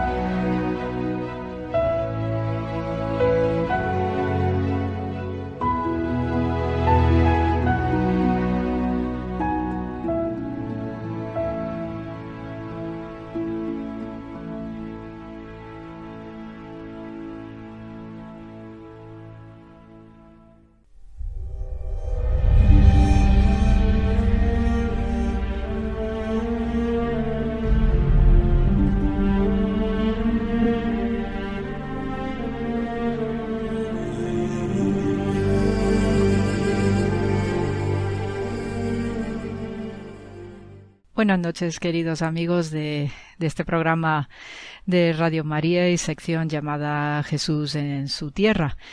Os deseo una feliz eh, fecha no vacacional del mes de agosto, de mucho paz y bien.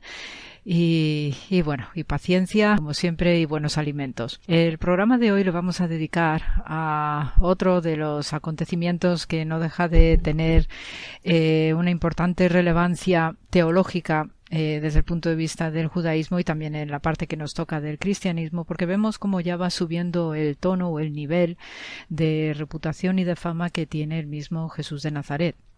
Eh, hoy vamos a tratar la sanación del paralítico. Y de los tres evangelios, el de Mateo, Marcos y Lucas, eh, me quedo mejor con el evangelio de Lucas porque da como más contenido, más historia, más narración y hay algunos detalles que también nos importa desde el punto de vista de la arqueología y las costumbres y la vida cotidiana del pueblo de Israel en el tiempo que, que conoce y que vive Jesús. En la sanación de este paralítico, pues tenemos eh, tres partes específicas que podría seleccionar para haceros el comentario de hoy. Y por ejemplo, pues vemos que eh, Jesús está moviéndose mucho alrededor del lago Tiberiades o del mar de Galilea y dice que vuelve, ¿no? cruzando el mar a su, eh, su casa en Kefarnaum. Entendemos que con esta narración del Evangelio de Lucas probablemente estaría Jesús en eh, Bethsaida, que es un punto también importante de pueblo de pescadores y bueno, pues eh, yendo y viniendo en barquito como solían hacer ellos para comunicarse con los diversos pueblos que están en las orillas del mar de Galilea, pues esta es una forma de transporte bastante habitual. Y este aquí que se encuentra que en Kefarnaum hay diversos escribas y fariseos que están oyéndole predicar, porque claro, ya Jesús está en un momento que eh, no para de hablar, no para de encontrarse con gente, el mismo pueblo se le acerca constantemente con peticiones o con que aclaren ¿no? Eh, algunos conceptos, sobre todo de interpretación eh, teológica dentro de sus libros sagrados. el pueblo de Israel y los semitas en general son tremendamente inquisitivos, eh, preguntones y siempre hay alguna pregunta dispuesta pues para seguir haciendo respuestas y otra pregunta de nuevo, ¿no? Entonces aquí ya tenemos que aparecen escribas y fariseos, que eran los grandes intérpretes de la ley, eh, también en el momento que vive Jesús, y eran los que estaban prácticamente dominando eh, la institución del Gran Sanedrín, que es donde además están los tribunales de justicia, ¿no? Eh, que se llama el Bet Din, técnicamente hablando y en hebreo. Entonces tenemos la circunstancia que de repente pues viene una multitud que traen a este hombre paralítico y nos dice el Evangelio de Lucas que eh, como no había manera de llevar al, paralítico delante de Jesús, pues lo que, lo que hicieron fue subir encima de la casa y por el tejado le bajaron con el lecho poniéndole en medio delante de Jesús. Eh, esta circunstancia ya me está chivando de una primerísima información acerca de cómo eran las casas que vivían estos, mm, estos, esta gente sencillas, ¿no? Y gente, pueblo de pescadores. Y básicamente consistía, pues, en una estancia eh, de cuatro paredes. Como mucho tendrían una segunda planta. La planta de abajo la solían dedicar en la parte de la entrada, pues, para que el, padre de la familia se dedicase a los negocios, a la vida social y pública. Y después eh, en el fondo de esa primera planta o planta baja pues estaría digamos, la parte económica de la vivienda, donde tendrían incluso animales estabulados en el interior y grandes tinajas donde estaban recogidos pues eh, los granos, el vino, el aceite. Después de una segunda planta donde eh, con toda seguridad pues estaría la parte de la vivienda propiamente dicha, donde la gente dormía y lo más curioso y detallado de esta forma de vivir del antiguo Israel y no solamente de la época de Jesús es que en las azoteas que son totalmente lisas, eh, no hay tejados en ángulo ni nada que se le parezca, pues es donde realmente se hacía la vida, digamos, familiar, también social, de, de, los habitantes del hogar. De hecho, los tejados, pues eh, cuando hace mucho calor, pues se utilizaban también para dormir, eh, se ponía pues unos cojines, unas alfombras en los suelos, se solía cubrir con una especie de pérgola y allí pues la parte digamos del salón de la vivienda estaba en la azotea. Eh, en medio pues está la parte de dormir, la parte digamos privada, íntima y después la planta baja, como os he comentado, la parte digamos económica. Entonces, eh, a la hora de descender a este hombre por el tejado, lo que estaban haciendo era descubrir una parte de ese tejado que también tenía una especie de apertura porque eh, para tener el suministro de agua lo que se hacía era recoger desde el tejado, desde esa azotea, a través de unos conductos, unas canalizaciones del agua de lluvia. Y entonces se hacía, había una especie de fontanería, unas tuberías hechas con tejas de gran tamaño o medio tamaño que eh, recogía o hacía las funciones de tubería de canalización para mm, eh, terminar depositando el agua de lluvia en unos contenedores o unas tinajas que estaban en la parte baja de la vivienda. Y entonces así pues se podía disponer de agua en el ámbito doméstico y probablemente a través de esta apertura pues eh, harían típica, el típico hueco pues para descender a esta persona que tiene, que es, paralítica. Entonces, eh, este es un dato, ¿no? Acerca de la vida cotidiana y, cómo vivía, ¿no? Después del segundo dato, este que esté en la presencia de los escribas, los fariseos, eh, representaban la inteligencia, la, digamos, la élite intelectual de la sociedad judía de entonces, y el hecho de que estén escuchando a Jesús es porque ya tienen esa intriga de ver quién es este hombre que está hablando cosas maravillosas y que deja a todos maravillados según la convención o según la forma ¿no? de, de expresarlo los evangelios. Obviamente no deja de ser que también hay un punto de curiosidad o de cotilleo, si me permitís, para ver o averiguar qué o qué es lo que hay detrás de este hombre, porque teniendo en cuenta cómo era el ambiente social de la época de Jesús tan convulsa entre la repulsa a los romanos por un lado, luego después estaban las diversas facciones, no especialmente los celotas, que esos eran los grandes agitadores sociales. Entonces se temían en algún momento que Jesús pudiera ser alguno más, y sobre todo viniendo de Galilea. ya se sabe que hay una cierta rivalidad o y a veces enfrentamientos abiertos entre el reino del norte y el reino del sur, que representa Judá y su capitalidad en Jerusalén, donde pues a veces había refranes, ¿no? Que nada bueno podía venir de Galilea, ¿no? Entonces, eh, estos escribas y fariseos, pues lógicamente como personalidades autorizadas eh, que forman un parte importante de la institución del Templo de Jerusalén, pues eh, están averiguando ya quién o qué es lo que hay detrás de Jesús. Luego, en tercer lugar, a la hora de sanar a este paralítico, primero le perdona los pecados. Y eso también dice mucho de la mentalidad judía acerca de cómo se interpretaban las enfermedades. Y la enfermedad siempre va a estar ligada a las ofensas contra Dios y contra el prójimo, es decir, los pecados o lo que nosotros entendemos como pecados. En el judaísmo el concepto de pecado obviamente va a traer una deformación física y también, según los rabinos, eh, la gente que comete pecados se le ve en el rostro. A veces el rostro delata, ¿no? ¿Qué es lo que has hecho mal? Y por tanto, pues solamente estaban los rabinos y antes los sacerdotes del Templo de Jerusalén eran las únicas personas autorizadas para interpretar qué era pecado y qué tipo de pecado había cometido el individuo. Eh, básicamente hay tres tipos de pecados. El primer pecado, que en hebreo se llama jata, significa el pecado que eh, viene dado por la ignorancia de pues uno no sabe cómo se ha interpretado la ley en ese momento y entonces de manera inocente uno ha cometido una falta. Luego en la lista viene el pecado llamado abón, que es un pecado que es una transgresión teniendo conocimiento de que se está haciendo mal, pero no supone un daño muy grave. El tercer pecado, el resha, es el que sí es el más grave de todos y este sí implica un conocimiento y una actitud consciente de que se está haciendo mal y sobre todo que se está ofendiendo la ley de Dios. Aquí entra en este grupo de pecados pues los de apostasía, por ejemplo. Entonces, dentro de esta tipología era competencia del sacerdote o después el rabino, ya en tiempo posterior a la destrucción del templo de Jerusalén del año 70, quienes eran las personas cualificadas para decretar qué clase de pecado tenía y sobre todo para la absolución. Entonces, en este sentido, Jesús está haciendo un papel radicalmente nuevo, puesto que se entiende que es un hombre eh, humilde, que no está ordenado al estilo sacerdotal ni rabínico y que se atreve a perdonar el pecado de este paralítico para proceder a su sanación. Entonces ahí sí, eh, los escribas y los fariseos que están presentes en este, en este episodio se maravillan y se quedan asombrados de quién está detrás para tener tal autoridad y que se atreva a hacer algo que es competencia de un sacerdote.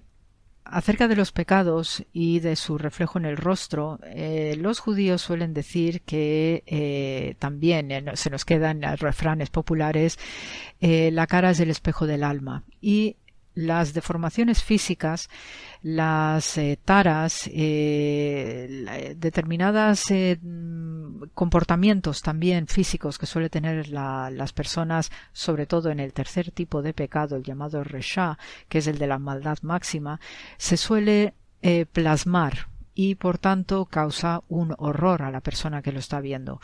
Por eso también a veces en este tipo de pecados, el de los malvados, el de la iniquidad, también están fuertemente relacionados con los, eh, de los procesos de exorcismo, porque se entiende que incluso el maligno puede haber tomado posesión del cuerpo del individuo y cuando hay una posesión maligna, el mal suele deformar los cuerpos y descoyuntarlos directamente.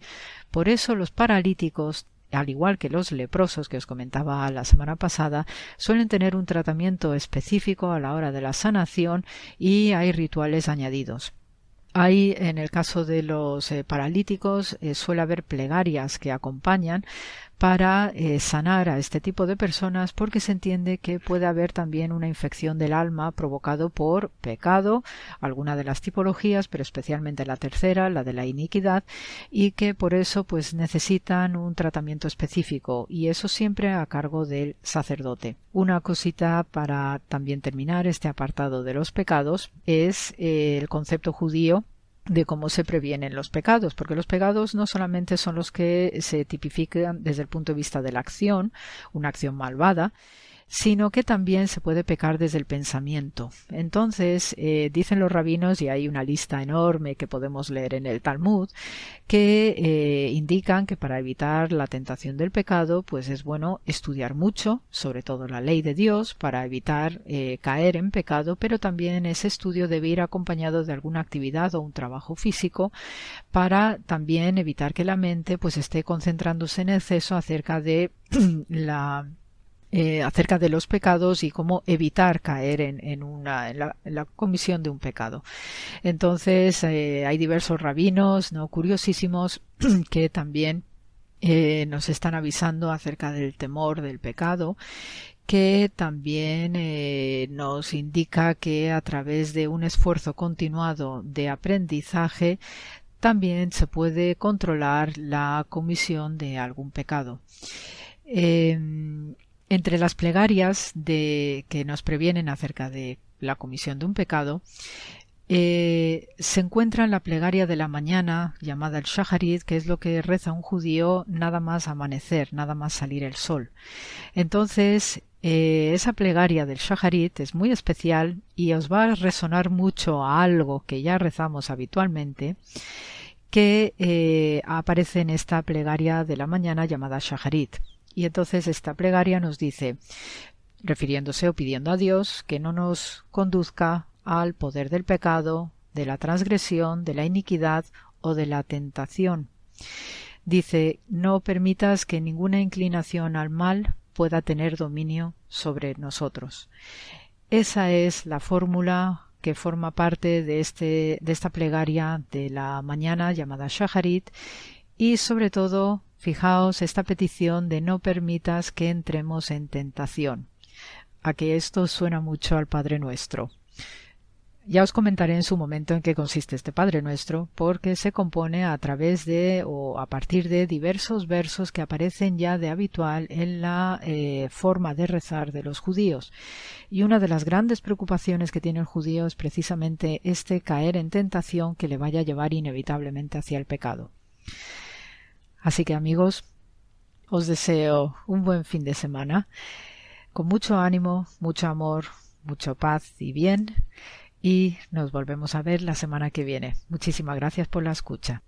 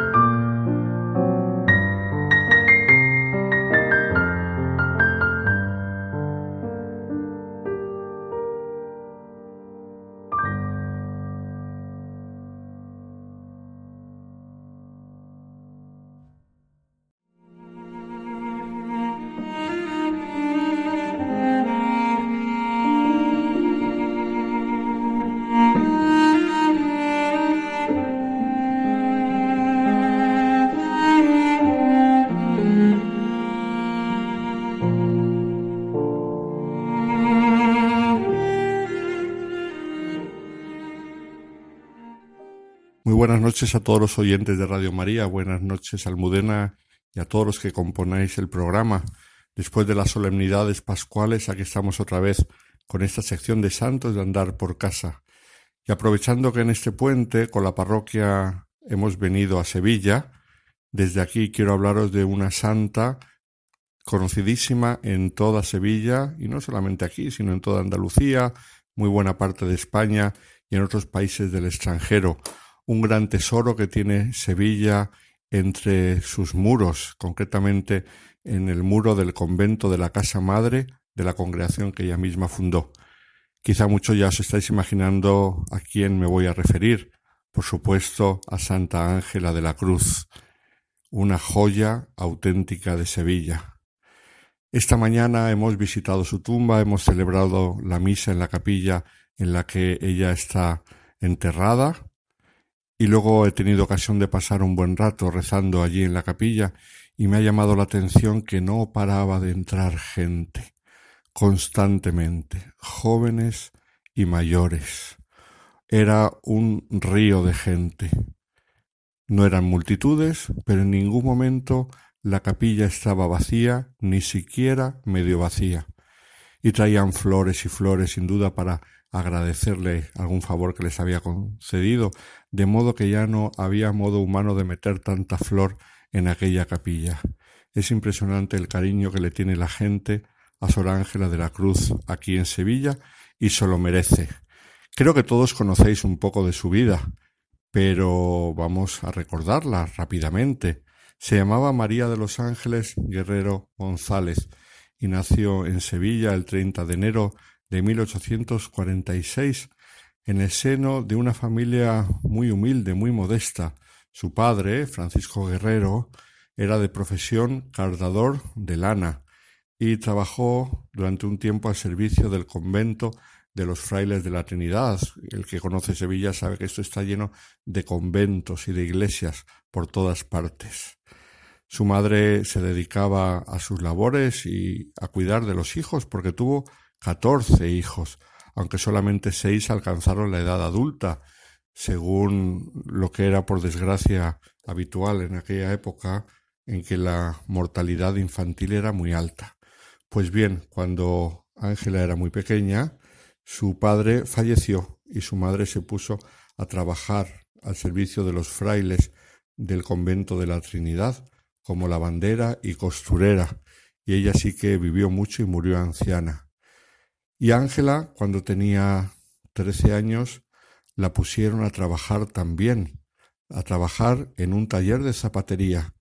En aquella época había llegado un modelo de zapato nuevo a España que venía de París y ella se dedicó durante muchos años de su vida a trabajar. Empezó con ese modelo y luego con otros muchos modelos.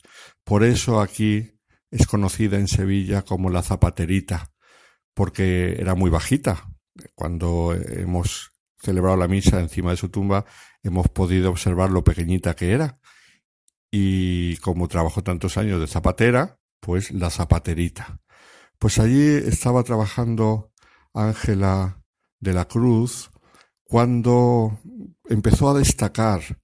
Nos cuentan las hermanas, eso aparece en su proceso de beatificación, que siendo todavía un adolescente, un día tuvo pues un arrebato místico, como una elevación, un éxtasis con elevación. Era todavía, como digo, un adolescente, no era religiosa ni era nada. Y entonces las compañeras del taller se quedaron tan impresionadas y la dueña del taller les dijo a las trabajadoras déjela tranquila, vámonos al piso de abajo y déjela tranquila. Y al cabo de un rato grande, baja Ángela diciendo, uy, ¿qué es lo que ha pasado? Perdón, que me he quedado dormida. Pero no se había quedado dormida, sino que había tenido este momento de éxtasis. Y la dueña del taller, pues, se quedó impresionada y comentó el caso con su director espiritual, el padre José Torres Padilla. Y entonces el padre José Torres Padilla quiso conocer a esta joven que parecía que tenía ya estos fenómenos tan extraordinarios. Así empezó la relación de Sor Ángela de la Cruz con José Torres Padilla, que además está en proceso de beatificación y las mismas hermanas de la cruz llevan con tanto cariño este proceso que está todavía en fase intermedia. Sabéis que de esta congregación ha sido canonizada Sor Ángela, canonizada una de sus sucesoras, la Madre María de la Purísima, y ahora están con el proceso del Padre Torres.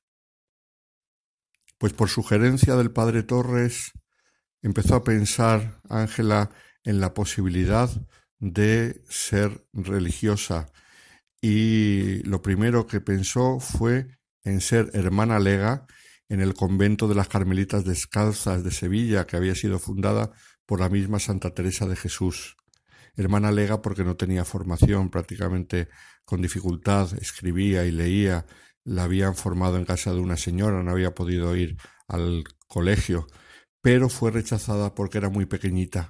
Y entonces las carmelitas descalzas, aunque era para lega, las legas en aquella época eran prácticamente las servidoras del convento, la vieron que, que, no tenía fuerzas para hacer mucho servicio por lo pequeñita que era y la rechazaron, con lo cual se volvió a su casa y se volvió al taller de zapatería, pero seguía con la idea, seguía con la vida espiritual, estaba muy metida con las terciarias franciscanas haciendo obras de caridad, y entonces el padre Torres pensó que a lo mejor, como se la veía tan caritativa, con tanta sensibilidad hacia los pobres y necesitados, pues que podía probar en las hijas de la caridad de San Vicente de Paul, y allá que se fue y estuvo un tiempo con las hijas de la caridad.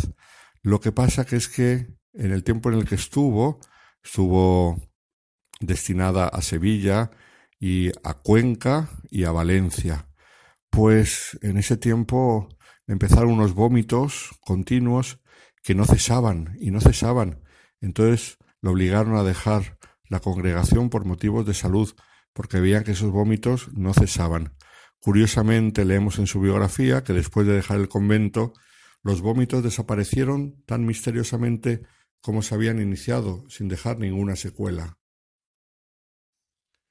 Ella decía que se había curado gracias a unos soldaditos de Pavía los que viven aquí en Sevilla saben a qué se refiere. Son unas tiras de bacalao rebozado y frito que venden en algunas tiendas por la calle, que es algo típico de aquí, y que ella había comprado en una freidura de Sevilla. El caso es que no era su lugar, las hijas de la caridad, porque el Señor estaba preparándola para algo diferente. Ella tenía muchas inspiraciones que las escribió como pudo en, en algunos libritos de notas que tenía y el padre Torres no le hacía mucho caso, creía que eran cosas poco desproporcionadas el llegar a fundar una congregación para atender a los pobres, pero el Señor sabía más que el padre Torres, y entonces ocurrió que conoció a una joven llamada Josefa de la Peña, que era una mujer que tenía buena situación económica, y, la animó a empezar a trabajar con los pobres. Y nos cuentan las hermanas de la Cruz que empezaron las dos, se metieron en un piso lleno de humedades, que después las primeras hermanitas de la Cruz, muchas se pusieron enfermas de tuberculosis por tanta humedad que tenía la casa, un lugar muy pobre, y que cuando empezaron eh, cuidando de los pobres, dedicaban el dinero que tenían a los pobres y ellas mismas no tenían ni para comer. Concretamente, la primera noche, después de estar las dos cuidando de los pobres, llegaron a casa y no tenían nada que comer. Y en un bar que estaba cerca, les tuvieron que dar unas sobras de pan y con eso hicieron una, una sopa mm, con migas de pan y eso es lo que comieron. Así empezó el estilo pobre y austero de las hermanitas de la cruz, que dura hasta hoy en día, que comen de lo que les dan, que no acumulan comida, no acumulan nada en sus conventos. Aparte de eso sabemos que llevan una vida austerísima de dormir en el suelo y apoyar la cabeza en un trozo de madera, con lo cual es una almohada muy poco cómoda. Pues así vivió también Sor Ángela de la Cruz y viven hoy en día las hermanitas de la Cruz. El Señor las bendijo, poco a poco fueron llegando, eh, llegando otras muchachas, tuvieron que ir a otra casa, pero que no la conseguían. Es una historia muy curiosa porque les hablaron de una señora que tenía dos casas y que no tenía hijos y que a lo mejor les ayudaría dándoles una casa. esta señora, cuando se lo propusieron, les cerró la puerta en las narices y dijo que, que nanay, que no les daba la casa. Pero curiosamente, poco tiempo después, esta señora murió y uno de sus herederos les quiso dejar la casa, lo que no había querido dejarle la señora, que teóricamente era tan piadosa y tan buena, pero uno de sus herederos sí que se lo dejó y así pudieron agrandar el convento. Se hicieron famosas, sobre todo en el año 1876, en que se declaró una epidemia de viruela en Sevilla, y ella con las pocas hermanitas que tenía intensificaron sus esfuerzos de ayuda a los pobres y enfermos, causando su labor una grandísima admiración entre todos los estamentos de la ciudad, entre todas las personas, también los anticlericales, los que no podían ni ver a la iglesia. En ese mismo año consiguió la bendición de la obra por parte del arzobispo de la diócesis, el beato cardenal Espínola, otro santo. Como vemos siempre las vidas de los santos se entrelazan las unas con las otras. Empezó un estilo que es el que tienen todavía las hermanitas de la cruz que salen siempre. Hoy las hemos visto salir de su casa esta mañana pronto cuando hemos llegado de dos en dos. Van siempre dos en dos como la Guardia Civil y van a visitar a los enfermos. Y entonces, mientras una hermanita cuida del enfermo y le hace compañía y le habla y está con él y le, le consuela, otra se dedica a limpiar la casa y a cuidar de las necesidades materiales de la casa. Esto lo hacen de día, lo hacen de noche, siempre de dos en dos. Su obra se extendió rápidamente por toda Andalucía, el sur de Extremadura, e incluso en el 1894 viajó a Roma, donde se entrevistó con el Papa León XIII, el cual le concedió el decreto inicial para la aprobación de la Compañía de la Cruz, que firmó el Papa Pío X en 1094 era una gran devota de San Benito José Labre, que todos conocemos porque en esta sección hemos hablado de él, el santo mendigo que se santificó mendigando por las calles de Roma. Ya le tenía una grandísima devoción también a San Francisco de Asís, a San Francisco de, de Paula. Pues de modo improviso, el 2 de marzo de 1932, como consecuencia de un accidente cerebrovascular, el Señor se la llevó al cielo. Y entonces aquí vemos en ese momento el aprecio grandísimo que le tenía la gente de Sevilla, porque personas de todas las clases sociales le rindieron homenaje y el día siguiente de su muerte se reúne el ayuntamiento de Sevilla, que estaba en manos de los republicanos, y a instancias del el alcalde republicano, don José González y Fernández de la Bandera, estamos, recordemos, en la Segunda República, en el ambiente anticlerical que se vivía por aquel entonces, deciden por unanimidad dar permiso para que ella sea enterrada dentro del convento, en la capilla que hoy conocemos, que entonces estaba prohibido enterrar en terreno sacro con las leyes anticlericales de la Segunda República, pero además ese mismo día aprueba por unanimidad el ayuntamiento que la calle en la que vivían las hermanitas, lo que hoy en día es la casa madre, se llame, que se llamaba la calle Alcázares, se llame calle Sor Ángela de la Cruz. Hoy en día se llama calle Santa Ángela de la Cruz. Para que veamos que incluso en aquellos ambientes anticlericales, las hermanitas de la Cruz fueron tremendamente queridas, como son hoy en día. Me cuentan en Sevilla la gente que las quiere muchísimo les hace muchas donaciones, cosa que ellas no utilizan para ellas mismas, sino para los pobres. A veces van por la calle los taxistas, las quieren llevar gratis, eh, las tratan con muchísimo cariño, incluso aquellos alejados de la iglesia que no quieren saber nada, pero ante las hermanitas de la cruz se conmueven por ver este ejemplo de vida. Van por la calle con un hábito muy pesado, muy caluroso durante el verano sevillano y durante el invierno. Es el mismo hábito todo el año y un hábito muy, muy incómodo de estameña muy robusta y muy dura. Fue beatificada, como sabemos, en, 1800, en 1982 por manos de Juan Pablo II, el cual la canonizó también en el 4 de mayo de 2003, precisamente hace hoy unos años, en la Plaza de Colón se cumple el aniversario de la canonización con el nombre de Santa Ángela de la Cruz. Santa Ángela de la Cruz, un tesoro de Sevilla. Mis queridos oyentes de Radio María, ojalá también aprendamos nosotros de su sencillez y que ella desde el cielo interceda por nosotros. Muy buenas noches a todos. Buenas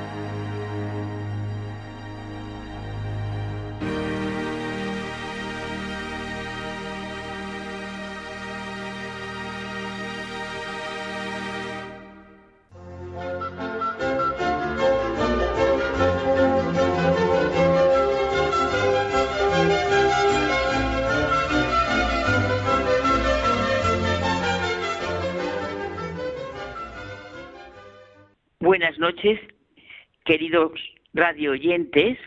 Estamos aquí en el programa de Hay mucha gente buena. En esos momentos, ¿verdad, José Manuel?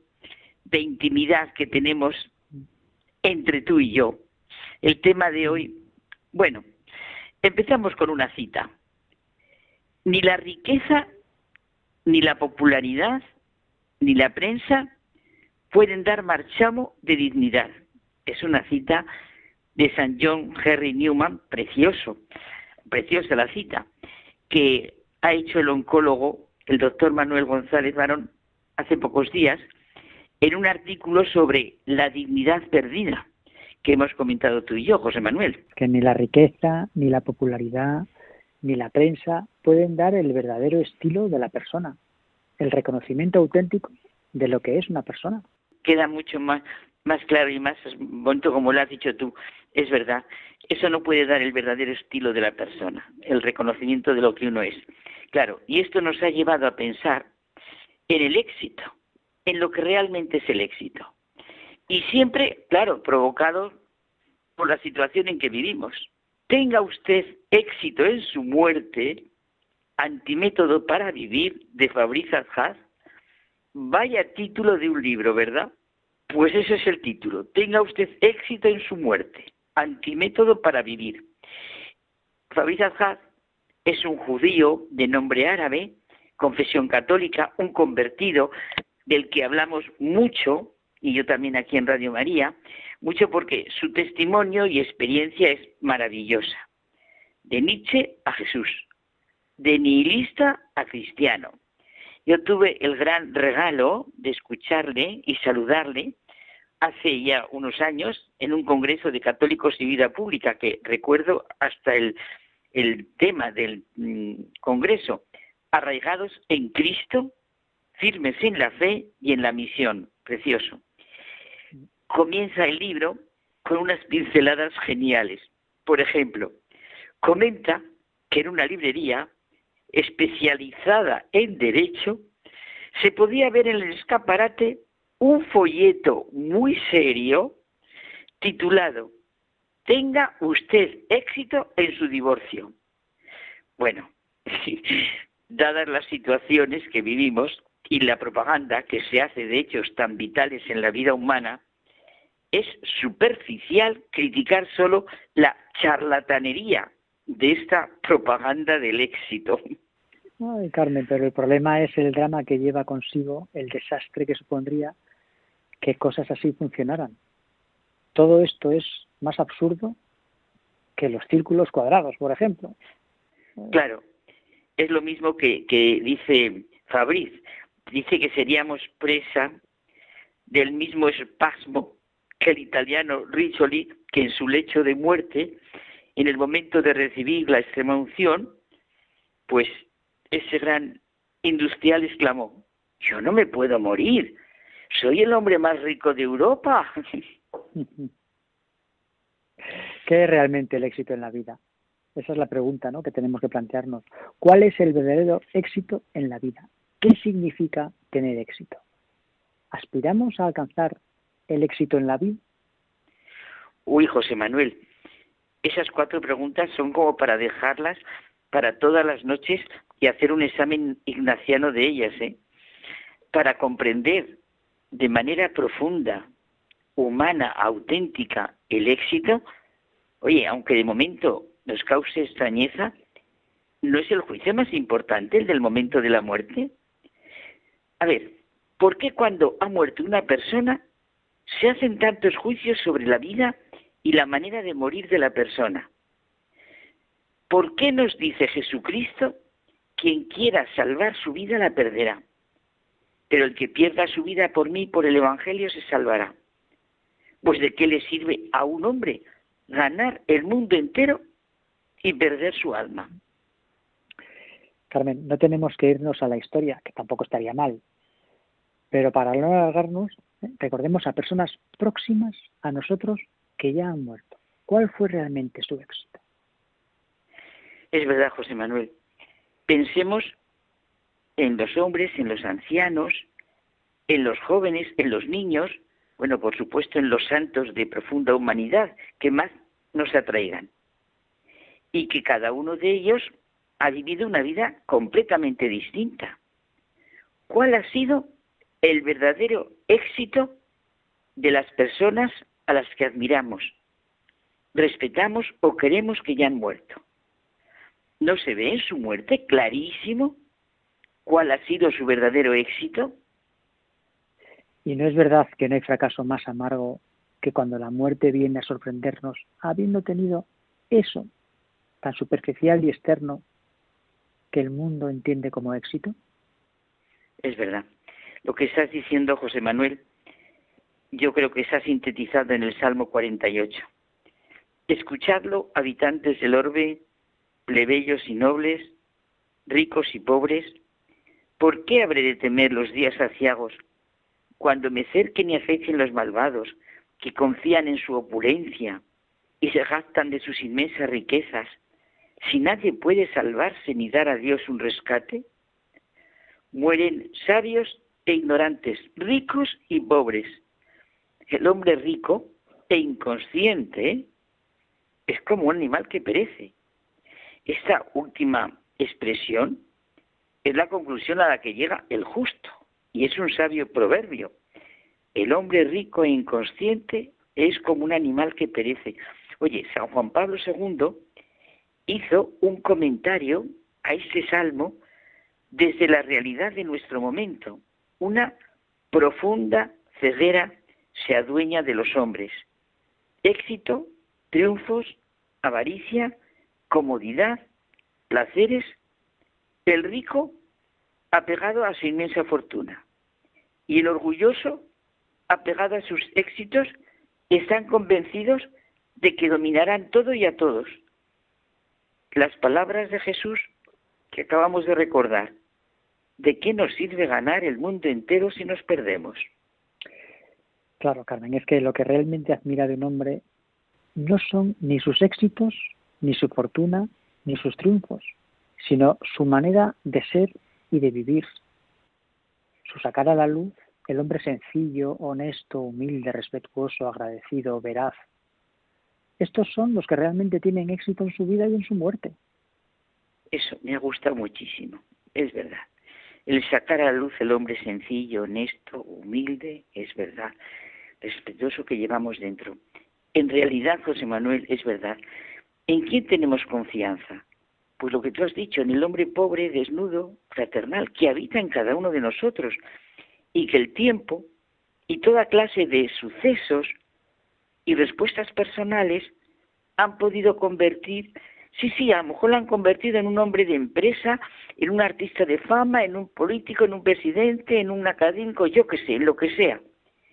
Pero cuando llega el dolor, la desgracia, la dificultad, tanto suya como del prójimo, se desnuda del personaje en que se ha convertido y lo sentimos como uno de nosotros. En lo que creemos realmente es como tú decías, en el hombre sencillo, en los pobres medios, humildes, repetidos que están al alcance de cualquier hijo de Dios. Creemos, como tú has dicho, en la bondad, en el respeto, en el agradecimiento, en el perdón, en la justicia. Y es que a pesar de tanta riqueza, de tanto éxito, de tanto triunfo, cuando llega la muerte, ¿cuántas vidas sin provisión de fondos? Y la realidad cierta es que cada momento de nuestra vida es como a ti te gusta repetir, cada momento de nuestra vida es moneda de la vida eterna. Es verdad, me gusta mucho sentirlo y sentir cada momento como un peldaño que subimos, es verdad. El éxito en nuestra muerte. La vida eterna, oye, no es una vida futura. Por el verdadero amor, o sea, por la caridad, entramos desde aquí en la eternidad. Amontonad tesoros en el cielo, donde no hay polilla, ni las cosas se oxidan o se estropean, ni ladrones que roben, nos dijo Jesucristo. Pues yo creo, José Manuel, que podemos quedarnos con las preguntas que tú te hacías. Yo me tengo que preguntar, ¿qué será realmente el éxito en mi vida? ¿Cuál es el verdadero éxito en mi vida?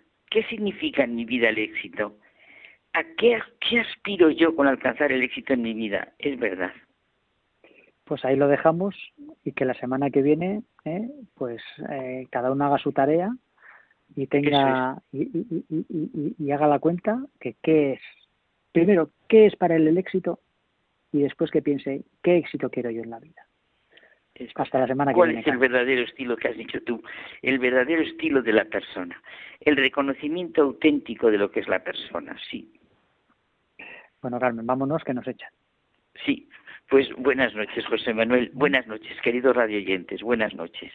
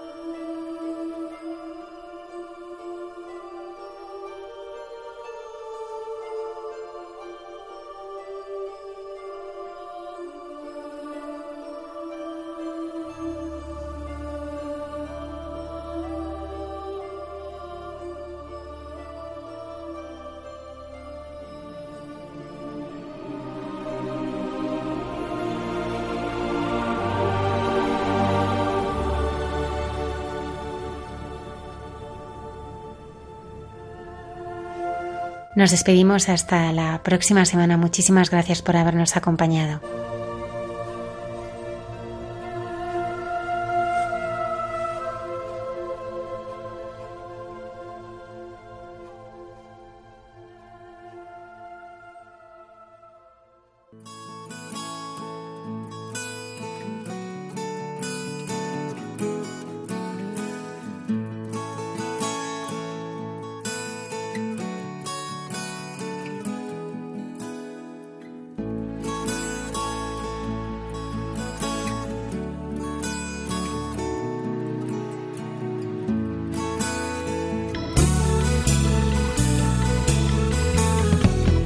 Han escuchado en Radio María Hay mucha gente buena, un programa dirigido por Almudena Delgado.